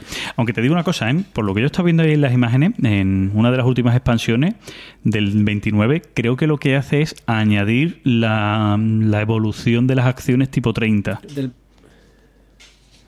Claro.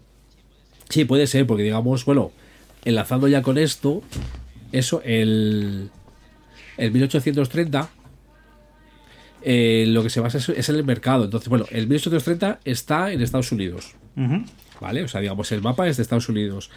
Eh, sale de Boston, ¿no? Si mal no recuerdo, es la zona este. Si, si mal no recuerdo. Estoy hablando Sí, un poco ahora mismo de memoria. eh, te, te- te- te- te lo digo ahora mismo, pero creo que sí. ¿Vale? Y sí, digamos, por contraponerlo Sí, con el- la familia del 29. El este de los Estados Unidos. Sí, perdón. Para, para que se entienda ¿no? lo que es la diferencia, en el 30 tú también construyes tus vías y tienes, digamos, las acciones para ver quién maneja la, la compañía, ¿vale? Y para que se entienda la diferencia de cuando se centra el mercado, es si vendes acciones, el precio de esa, de esa compañía baja. Eso para empezar. Si una compañía eh, no tiene trenes, el que es el director está obligado a comprar un tren. Con lo que, eh, con ese movimiento de mercado y con esas circunstancias y con todo eso, puede suceder que tú seas un novato en una mesa con gente que sepa jugar y de golpe porrazo te encuentres con una compañía que no vale un carajo, tú eres el director y tienes que comprar un tren en una compañía que no tiene ni un duro. ¿Y de dónde lo sacas? De tu bolsillo. Y ese dinero son puntos de victoria. O sea, la, la jugada con la que todo novato se le putea en la primera partida del juego.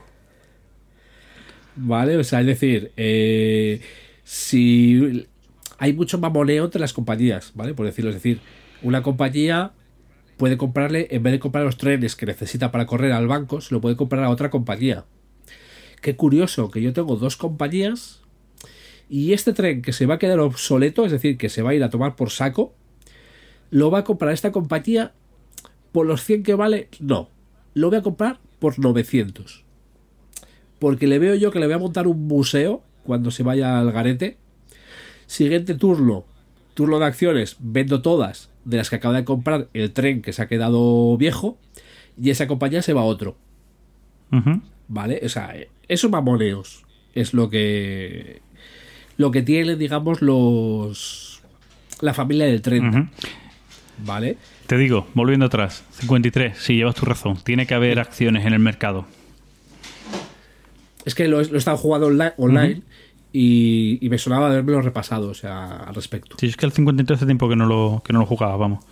Y sí, llevas tu razón. Es, es más suavito en ese aspecto. Yo, yo 53 sí que en físico yo creo que me, me costaría jugarlo. Porque, a ver, lo dejan de ser cuatro horitas de partida tranquilamente. Pero el CZ también. Y el CZ tiene más movimiento de mercado. Por poner un ejemplo, ¿eh? Puedo decir otro. O sea, porque a ver, si vamos al 17 o al 62 o al 80, si ahí ya te vas de horas, ya tiene. Estamos hablando de 6 horas tranquilamente. Pero en ese margen de horas, yo personalmente, la familia del 29, me falta algo.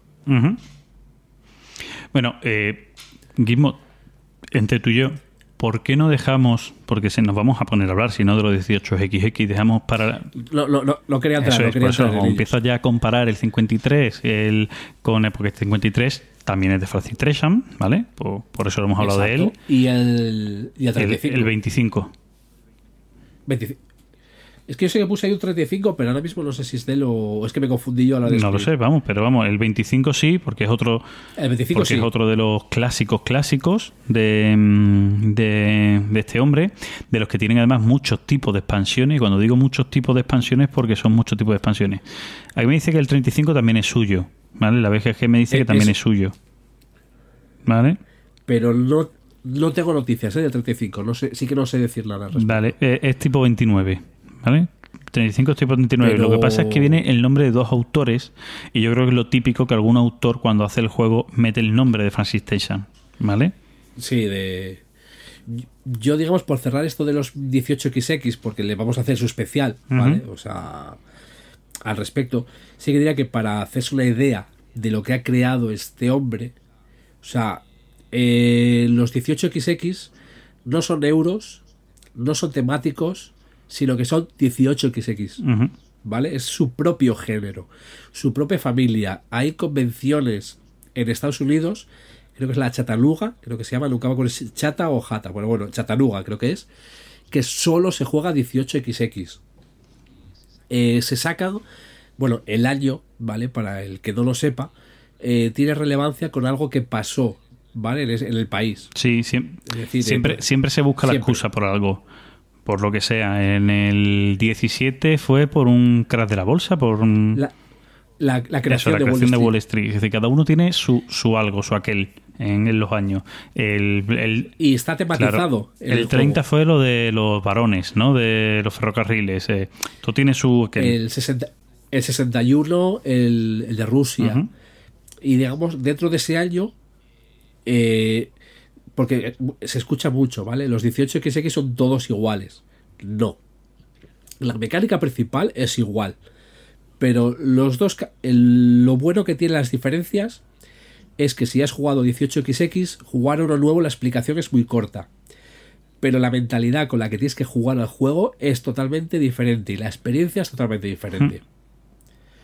¿Vale? Y no hay, digamos, yo creo que tener todos los 18XX que hay me parece imposible, ¿vale? Es exagerado. Aparte que son editoriales y tiradas que se hacen muy me- medio print and play, por decirlo de alguna manera, aunque ahora está habiendo un repunte y un boom de los 18XX, ¿vale? Por GMT, por Kickstarter, eh, se están sacando. Sí, a ver, eh, los 18XX, bastante. eh, es que nos vamos a meter en el tema, Guimo, vas a meterme en el tema.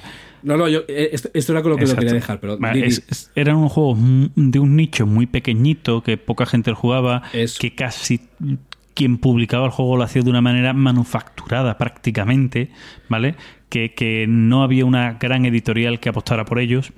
Y de un- unos años para acá, hablemos unos 6, 7 años para acá, Mayfair, junto con Lockout en, aquí en Europa, empezaron los dos en conjunto a sacar eh, algunas reediciones de estos juegos. Ya luego vino GMT, se ha visto que los juegos tienen mercado.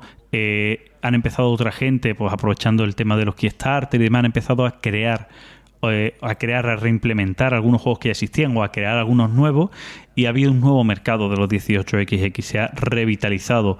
Eso también hace que se le dé fama, que gente que no conocía el juego lleguen al juego, lo conozcan, lo jueguen y son juegos... eh, pues como tú bien dices, que prácticamente enganchan, ¿no? Es decir, eh, hay jugadores que prácticamente solo juegan a 18XX. Yo no soy uno de esos. Me encantaría jugar más de lo que juego, pero también es cierto que no sería un jugador solo de 18XX. Mi cerebro explotaría en todo caso.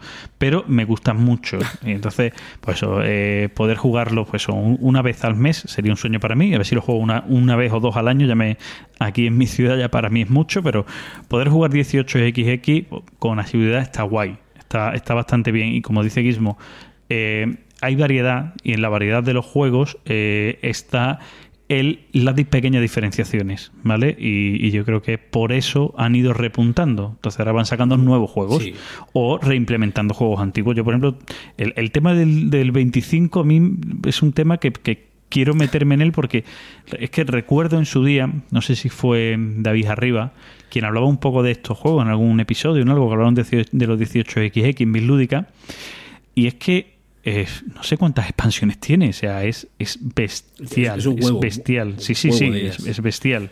¿Vale? ¿Qué es lo que hacen esas expansiones? Que añaden un montón de cosas nuevas. Nuevos tipos de losetas que le añades al juego. Em, una nueva fase. Hay una expansión que es la fase 4. ¿Vale? Que yo creo que lo que añade son nuevas losetas y nuevos trenes para añadir una fase más al juego. ¿Vale? O sea, es, impresionante el, el cómo han ido de, del juego que ya de por sí, por lo que he estado leyendo, eh, el autor Treshan lo crea pensando en unirlos y hace el 25 unidad 1, 25 unidad 2 y 25 unidad 3 que se pueden unir entre ellos y ya luego no para de sacar nuevas expansiones, ¿vale? O sea que, por eso digo que son juegos eh, bastante interesantes, ¿vale? Para tener la saga completa y unirlos y probarlos. Eso tiene que ser además una duración de la polla. Pero bueno. Yo, es, que, es que mi colección de 18XX la, la, voy a cerrar con el 80. ¿El 80 cuál es? El de, China. Vale. El de China, muy, muy chulo, muy peculiar. Y bueno, yo simplemente, el repunte este que está viendo, vale también que hace que o digamos pueda hacer ver lo que realmente significa Francis Treshack al mundo de los juegos que es el creador de esta familia de los 18XX. Joder. Te, digo una cosa, o sea, del 25 lo último que ha sacado el autor es del año 2010, ¿vale? Para que me haga una idea, él lo empieza con la unidad 1 en el año 95, ¿vale? Y en el año 2010 sigue sacando cosas para la parte del 25. O sea que, para que veáis un poco la evolución que ha tenido ese, ese 25 que tiene que estar muy guay. Es de la línea del 29, ¿eh? El 25. Eso es lo que menos me llama, pero bueno, A mí sí, a mí sí me llama. Bueno, pues yo creo que hasta aquí nuestro homenaje a este, este autor. A este, a este grande. Y, nada, yo os recomiendo que os acerquéis, que si, si podéis probéis, eh, bueno, pues como hemos dicho, estas dos líneas de juegos principales, bueno, dos líneas, su, su estrella Civilization con la línea de los 18XX y sin olvidar el juego de la revolución, ¿cómo es? El... Es, es, el Revolution, el de Dutch Revolt, que es una maravilla de juego. Sí, que ahí tenéis para elegir, ¿vale? Distintos juegos con distintas temáticas de civilizaciones, juegos muy económicos, entre comillas, por decir yo aquí son muy económicos, pero con, esa gestión de construcción de vías. Y ahí tenéis también pues, ese juego tan histórico como el de la revolución esta alemana, de, con el protestantismo y demás por medio. ¿Vale? Eso es. Pues, Gizmo, vámonos a menciones y replis, ¿no? A los... Venga, vamos a ello. está cargadita esta sección. Vámonos, menciones y replis.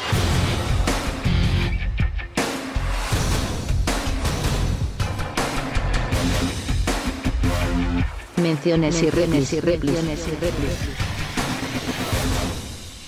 Gizmo. Yo estoy, estoy muy contento y muy agradecido a la gente, la verdad. O sea, ir viendo, bueno, cómo crece esto, o sea, teniendo en cuenta lo que buscábamos cuando empezamos. Que lo hacemos porque nos gusta, eh, a, ver, es hablar de juegos y bueno, grabarlos, ¿no? Y tal. Y tampoco nos matamos en darle publicidad ni Es decir, no estamos por ahí dando por saco a todas horas con, con el podcast, ¿no? Aunque yo meta cuñas de vez en cuando cuando pueda, pero bueno. Y ir viendo cómo, bueno, cómo va creciendo y lo que te dice la gente, eh, sí que. No sé, me hace sentirme bien, contento y muy agradecido. O sea, yo voy a empezar mis menciones diciendo eso. A ver, ahora sí. Di, di, di. Yo perso- personalmente eh, mm, me parece que, que mm, estamos llegando a un punto, como tú bien dices, ¿no? que, que, que está muy guay, pero ta- también llega un punto en el que yo ya empiezo a sentir una responsabilidad que antes no sentía. ¿Vale? Eh, bueno, nos pasa, ¿no? Que la gente nos pregunta, ¿no? Oye, ¿cuándo vais, cuándo, cuándo grabáis? ¿Cuándo sacáis el Sí. siguiente? ¿no? Y dices, coño, joder, ahora tengo una responsabilidad. Antes era simplemente un divertimento y ahora es un divertimento con cierta parte de responsabilidad. Oye, que no está mal, ¿vale? Que no, que no, no lo toméis a mal. Podéis seguir preguntando cuando sacamos, que, que ya está, pero que, que me refiero, ¿no? Que te da, no sé si a ti también te pasa, Guismo, ¿no? Que te da ese decir, hostia, es verdad, Eh, vamos, Sí, pero yo reconozco. Que vale, te, que eh, la suda. Hombre, no exactamente, pero bueno. Es igual, igual que, por ejemplo, a ver, eh, son, son circunstancias diferentes, ¿no? El blog, que ahora mismo lo tengo un poco muerto desde hace un par de meses, pero no tengo, no tengo intención de dejarlo morir, ¿vale? Digamos, pero por las circunstancias no se me arregla escribir. eh, nunca fui muy regular, es decir, el blog lo tenía para escribir cuando me apetecía sobre lo que me apetecía. Y esto va un poco en la misma línea, ¿vale? Por decirlo de alguna manera siempre con una regularidad, ¿vale? O sea, no... Pero eso de... Yo lo, adela- lo adelanto, es decir, yo qué sé, cada 15 días exactamente tener que sacar el, el podcast, y ya te digo que al poco yo estoy hasta las pelotas. Y, y yo creo que se nota igual también a la hora de la frescura de hablar o de lo que hablemos. Quieras que no, A ver, eh, nos dijimos, o nos propusimos lo de cada 15 días. No lo no, no, lo digo por el general, ¿eh? O sea, No, no, sí, sí, no lo estamos cumpliendo. Eh, dentro de esa parte de responsabilidad, yo, por ejemplo, hoy me, me he matado buscando el cable y el micrófono y las cosas, digo, en una casa llena de cajas, como tengo ahora mismo. Eh, y es posiblemente esa parte de responsabilidad, porque para mí era más facilillo que mismo ya la semana que viene. Pero llevamos tres semanas sin grabar, ya mm, está esa parte de responsabilidad que tenemos ahí. Sí. ¿Vale? Yo, yo creo, yo creo que eso de las tres semanas más o menos los va, los va cumpliendo bien. Sí. Pero sí. va, va eso, ¿no? Digamos, si deja de ser un divertimento y pasa a ser responsabilidad, ahí es cuando malo. Bueno, por, ahora, creo. por ahora no estamos en ese punto. Simplemente No, no, que en absoluto. Claro, yo simplemente digo que eso, que tenemos una parte de, eh, de eso, una parte de responsabilidad, pero no deja de ser un divertimento y yo os aseguro que si no fuera porque es divertimento, también hoy no grababa. O sea, hoy mandaba a Guismo, decía yo Guismo, quédate explorando tus nuevas cajas de juegos de pedido, que, que yo no me harta de buscar aquí, ¿sabes? Os lo digo para que lo entendáis. Es- Está la parte de responsabilidad, ¿vale? Que decir, pero la parte de respons- de responsabilidad unida a la parte de divertimento, ¿vale? Porque yo Claro. Hoy he salido a las seis y media de la mañana a mi trabajo. eh, he comido en el trabajo rápido corriendo, he llegado a la universidad porque también estudio y he llegado a casa a las 5 de la tarde para grabar con Gizmo y he estado casi una hora, Gizmo lo puede atestiguar, buscando un micrófono en mi casa. Eh, Sí, sí, doy fe, doy fe. doy fe. ¿sabes? Entonces ya os podéis imaginar que no es lo que más apetece. Pero como Claro. sé y como está pasando, en estas dos horas que llevamos ya grabando y demás, ¿no? Un poquito más de dos horas, creo, por ahí estamos, eh, pues me lo estoy pasando bien, estoy disfrutando. Entonces, pues Es- sarna con gusto, no pica. Es, es eso, nos lo pasamos bien hablando, hablando de esto y luego hay locos que les gusta escucharlo. Pues y que comentan. ¿eh? Igual, hay que hacérselo mirar. To- todos. Bueno, Que, mira, que de hecho, eh, voy- yo voy a empezar las menciones diciéndole a Gambito, no sé si es Gambito o Gambito, ahí siempre tuve la duda, que el, el- hoy vamos a hacer un abrohilo, ¿vale? Lo había puesto Fran sobre Wargames ligeros, que eso lo habíamos hablado con él, o sea, Sí. nos lo había propuesto, pero bueno, como pasó lo de Francis Treshan por el medio, pues... Pero que sepas que ahí está el tema. ya lo tenemos ahí guardado. O sea que ahora el problema es que como para el siguiente tenemos preparado otra cosa, te vas a hartar de esperar. Bueno, no, que, que- que también por Twitter nos, nos dice que somos grandes, ¿vale? O sea, yo en mi, en mi as- en mi- en mi caso, pues hombre, más de 10 kilos me sobra. Yo estoy igual, ¿eh?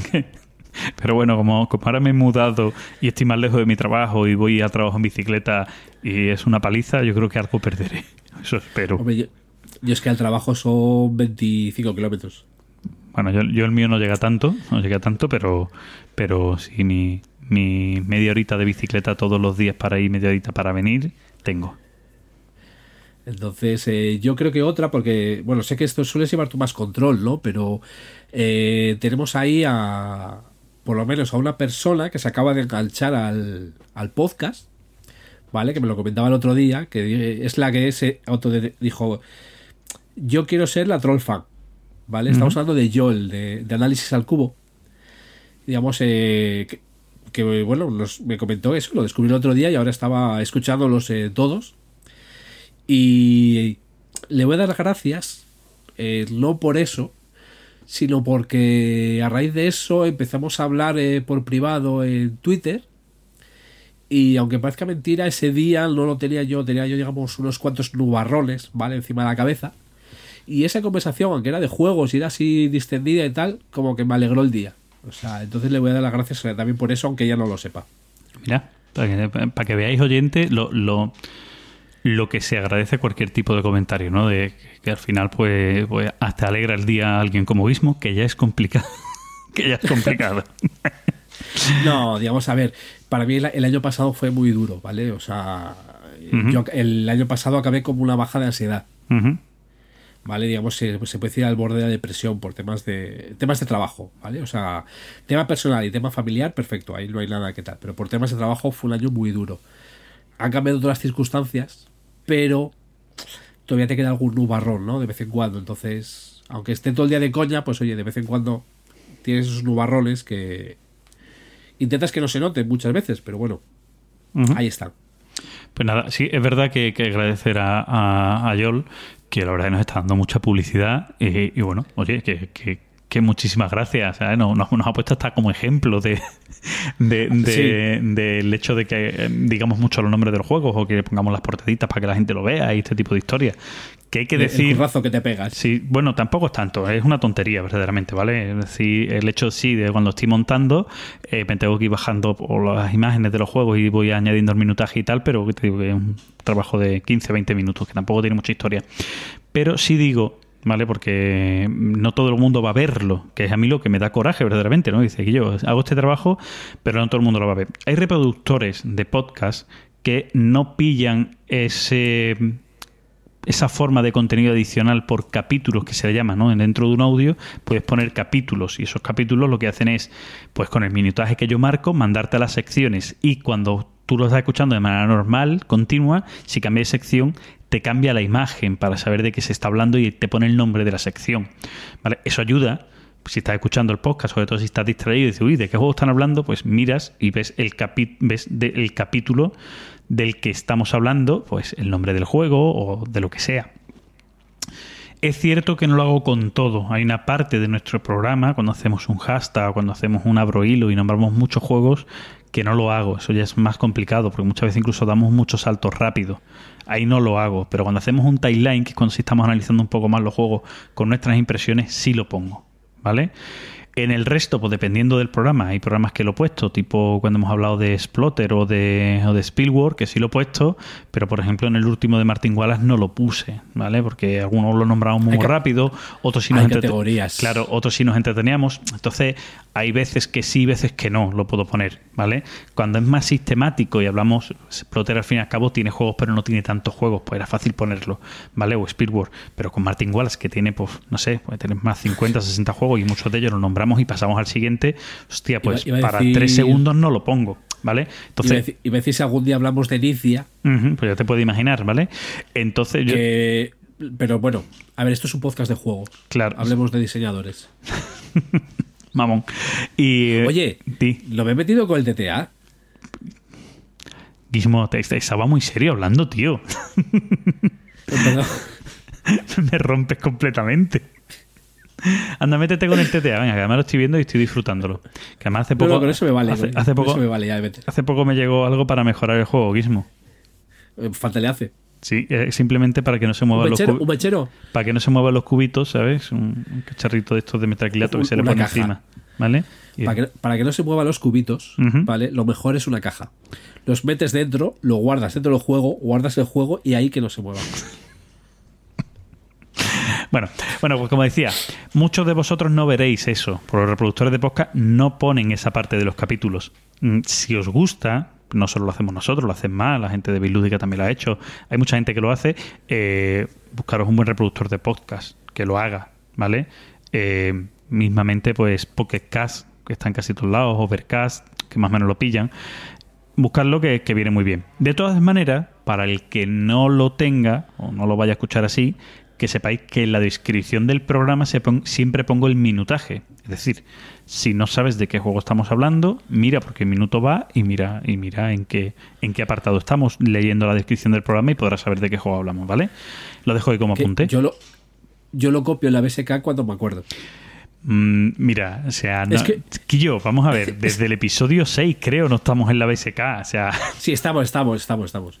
Estamos, lo que pasa que hubo, no sé si fue igual el 8 y el 9 o el 7 y el 8, que eh, me puse a poner uno y dije, pero si me falta el anterior. qué desastre, por Dios. Entonces, y- y eso como lo hago en el curro también, digamos, cojo el enlace, me lo mando al correo y luego en el curro al día siguiente me lo, lo mojo. Ay, Pero no, está- está- están todos, están todos, ¿eh? están todos. Troll y vago.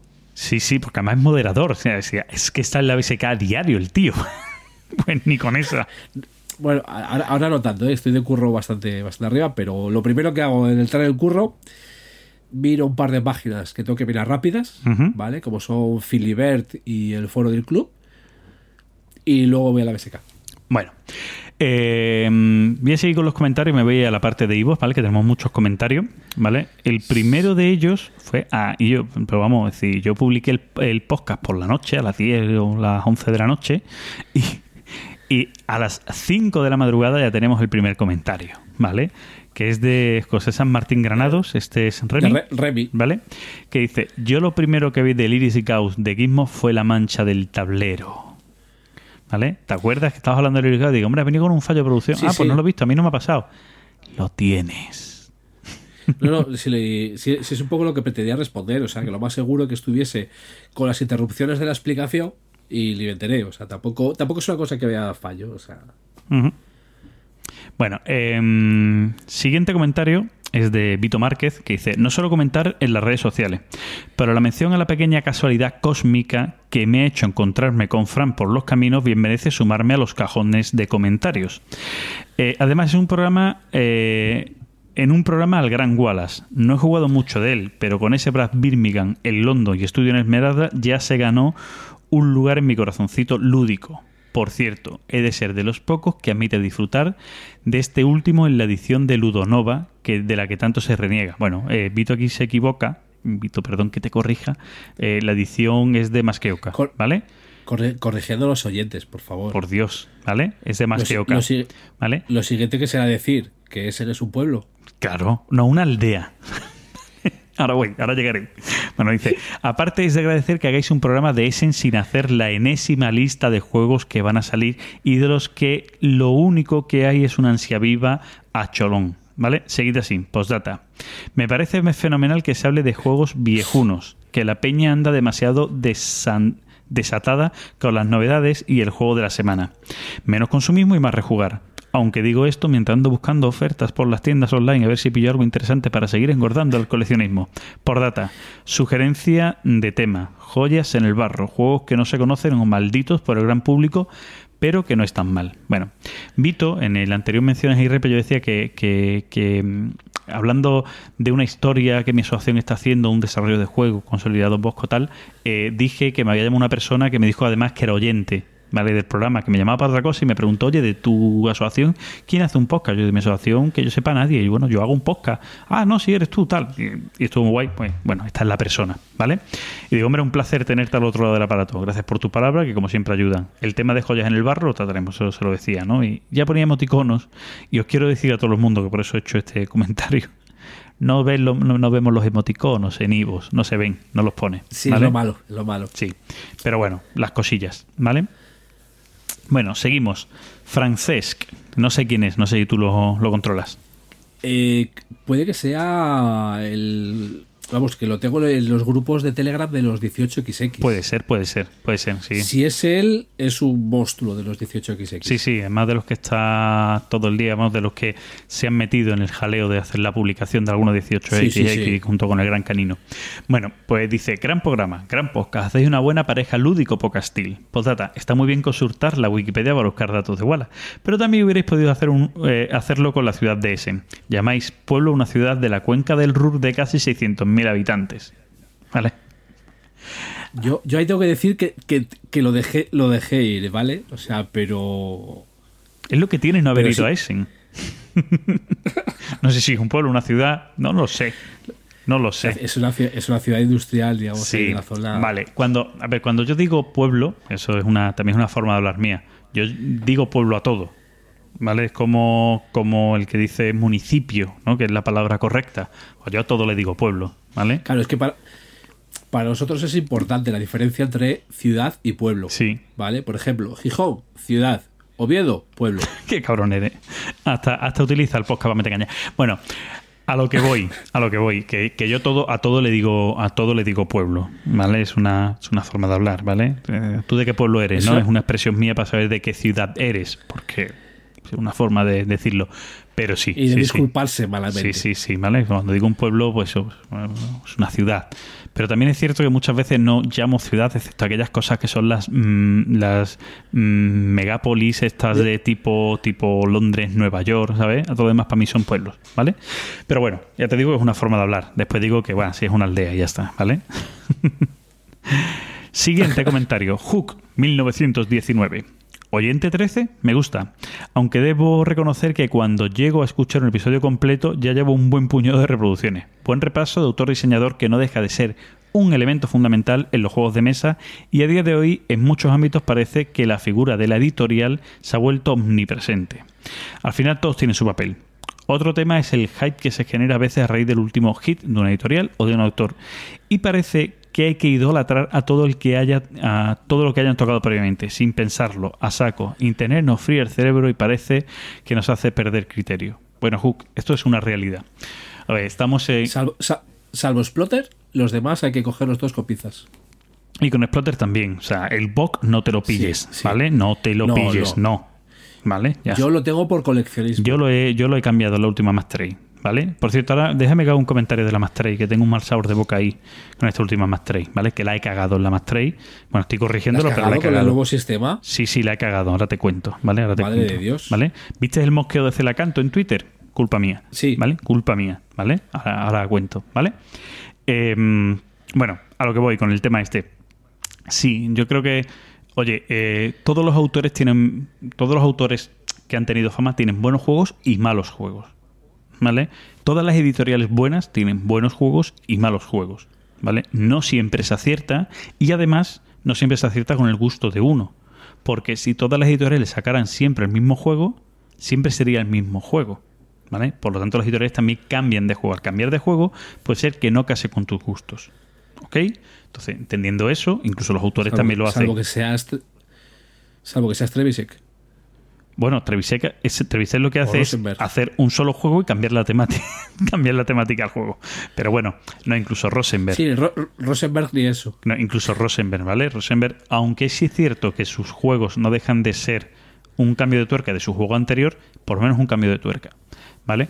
Bueno, dicho esto, mm, como decía, eh, le pasa a Wallace o le pasa a otros autores también de mucha fama, como puede ser por ahora mismo el señor que, que yo creo que uno de los autores que más están de moda, como Vital la Cerda. El nuevo de Vital la Cerda. Bueno, bueno pues eh, todos hacen cosas buenas y todos hacen cosas malas. Porque un juego sea muy bueno no quiere decir que sus anteriores juegos sean buenos, ni sus siguientes juegos tengan que ser buenos. Yo a toda la gente os pido un poco de cerebro. Yo también caigo, ¿vale? O sea, tampoco es que yo sea ahora, ahora un, un crack, pero yo también caigo. Y Hook luego de este comentario que nos ha hecho, nos vuelve a comentar y dice, uy, uy, uy, lo que me ha dicho.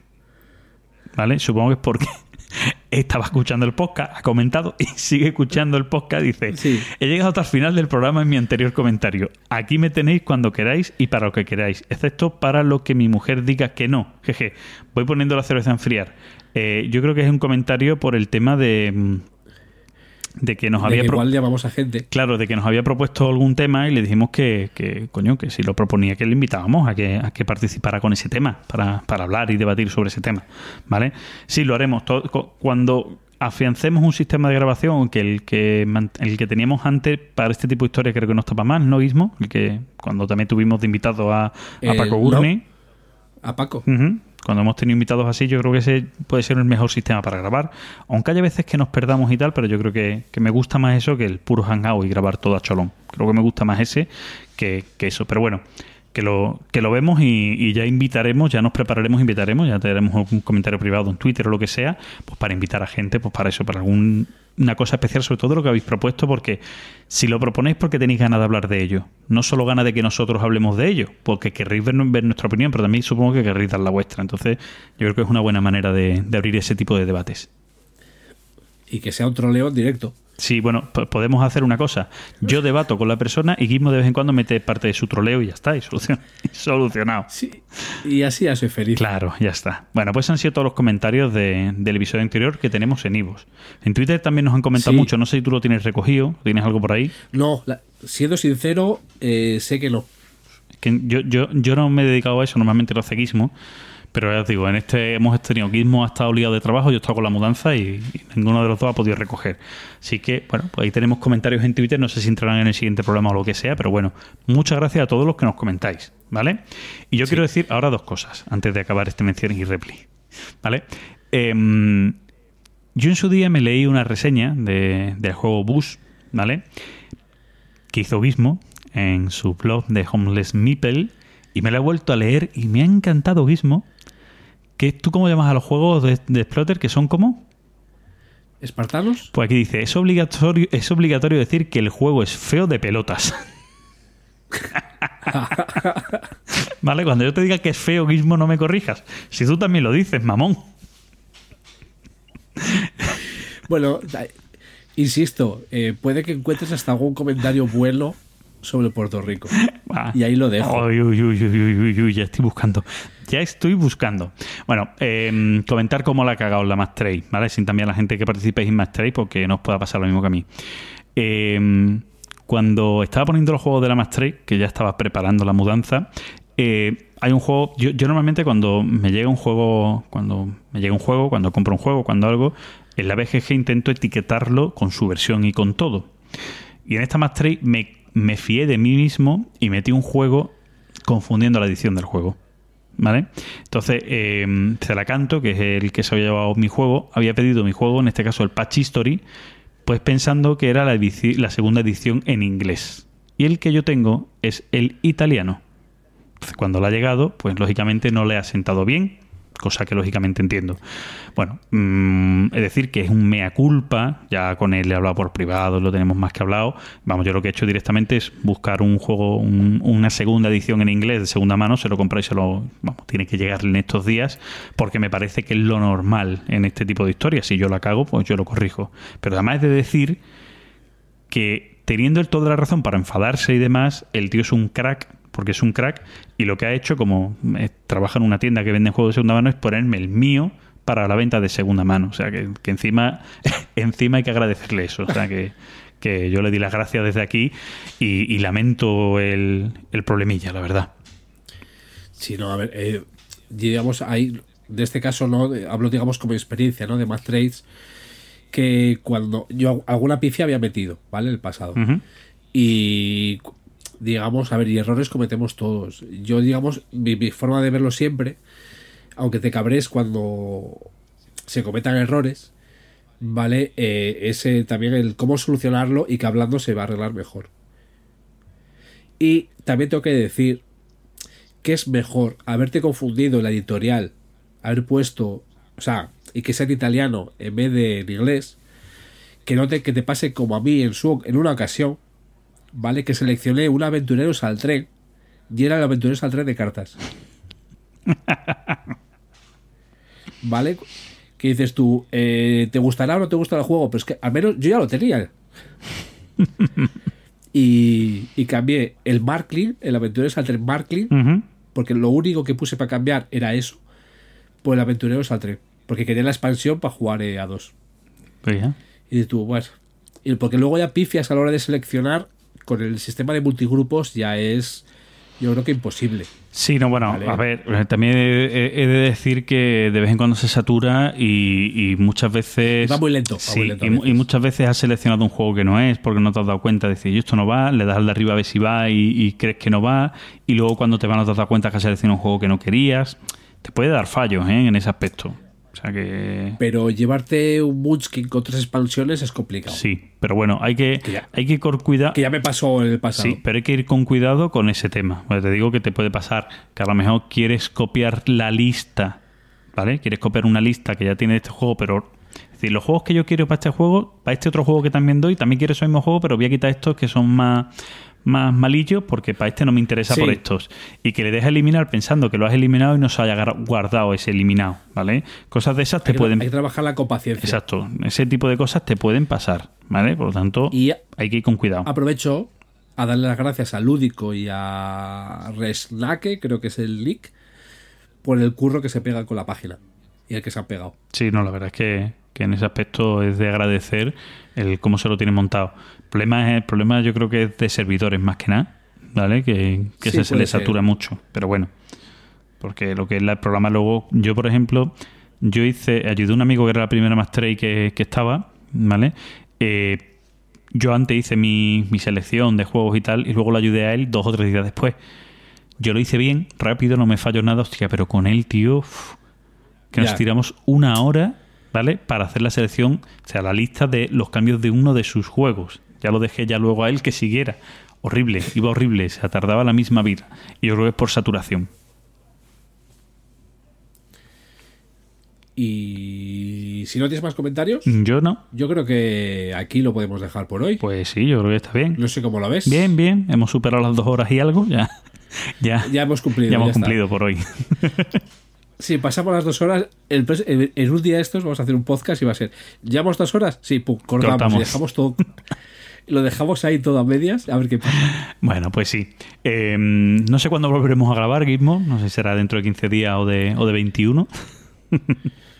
Yo diría más el 21, pero Bueno. pero bueno, Bueno, pues, lo vamos viendo eso. sí, pero por ahí más o menos, ¿vale? O sea que Sí, eso, que eh, es la, eh, la- es la franja que movemos, que la gente no se nos desespere. Sí, y que seguramente el tema, ya lo ha dicho Gizmo antes, que es el que tenemos preparado para este, que es el de el de mm, Wargames, ¿cómo era? Wargames sencillo, Wargame de iniciación, ¿cómo era? Eh, Ligeros, habíamos, habíamos creo que era ligeros. Vale, de Wargames ligeros. Entonces voy a hacer una invitación a nuestros oyentes que creo que tenemos a muchos que más o menos están en ese en ese rango de que les gustan los Wargames, algunos hasta Wargames duros, pues que nos digan, que nos recomienden de juegos de los que podemos hablar o de los que debamos hablar en nuestro siguiente episodio. ¿Te parece bien? Eh, sí, yo tengo, digamos, eh, unos cuantos, y, pero siempre se viene muy bien tener la lista que fijo, fijo que hay alguno que se nos pasa. Sí, pues, eso siempre está bien. Y también lo preguntaremos en Twitter, como hicimos con la parte del hater sodio. Preguntamos por ahí para que vayáis soltando, ¿vale? Eso, eso es. Pues chicos, eh, muchas gracias por escucharnos. Y chicas, perdón, que ya tenemos una oyente. ¡Una oyente! Eh, ¿Vale? Pues chicas y chicos. y, y, y- y- y troll. y troll, un oyente troll. Bueno, No, voy- voy- aunque no se me había, voy a hacer el gesto este del corazoncito, ¿no? Y luego señalando. ujú. Gizmo se pone tierno. Oh. Bueno. si soy un Mowgli. Claro, es, es abrazable.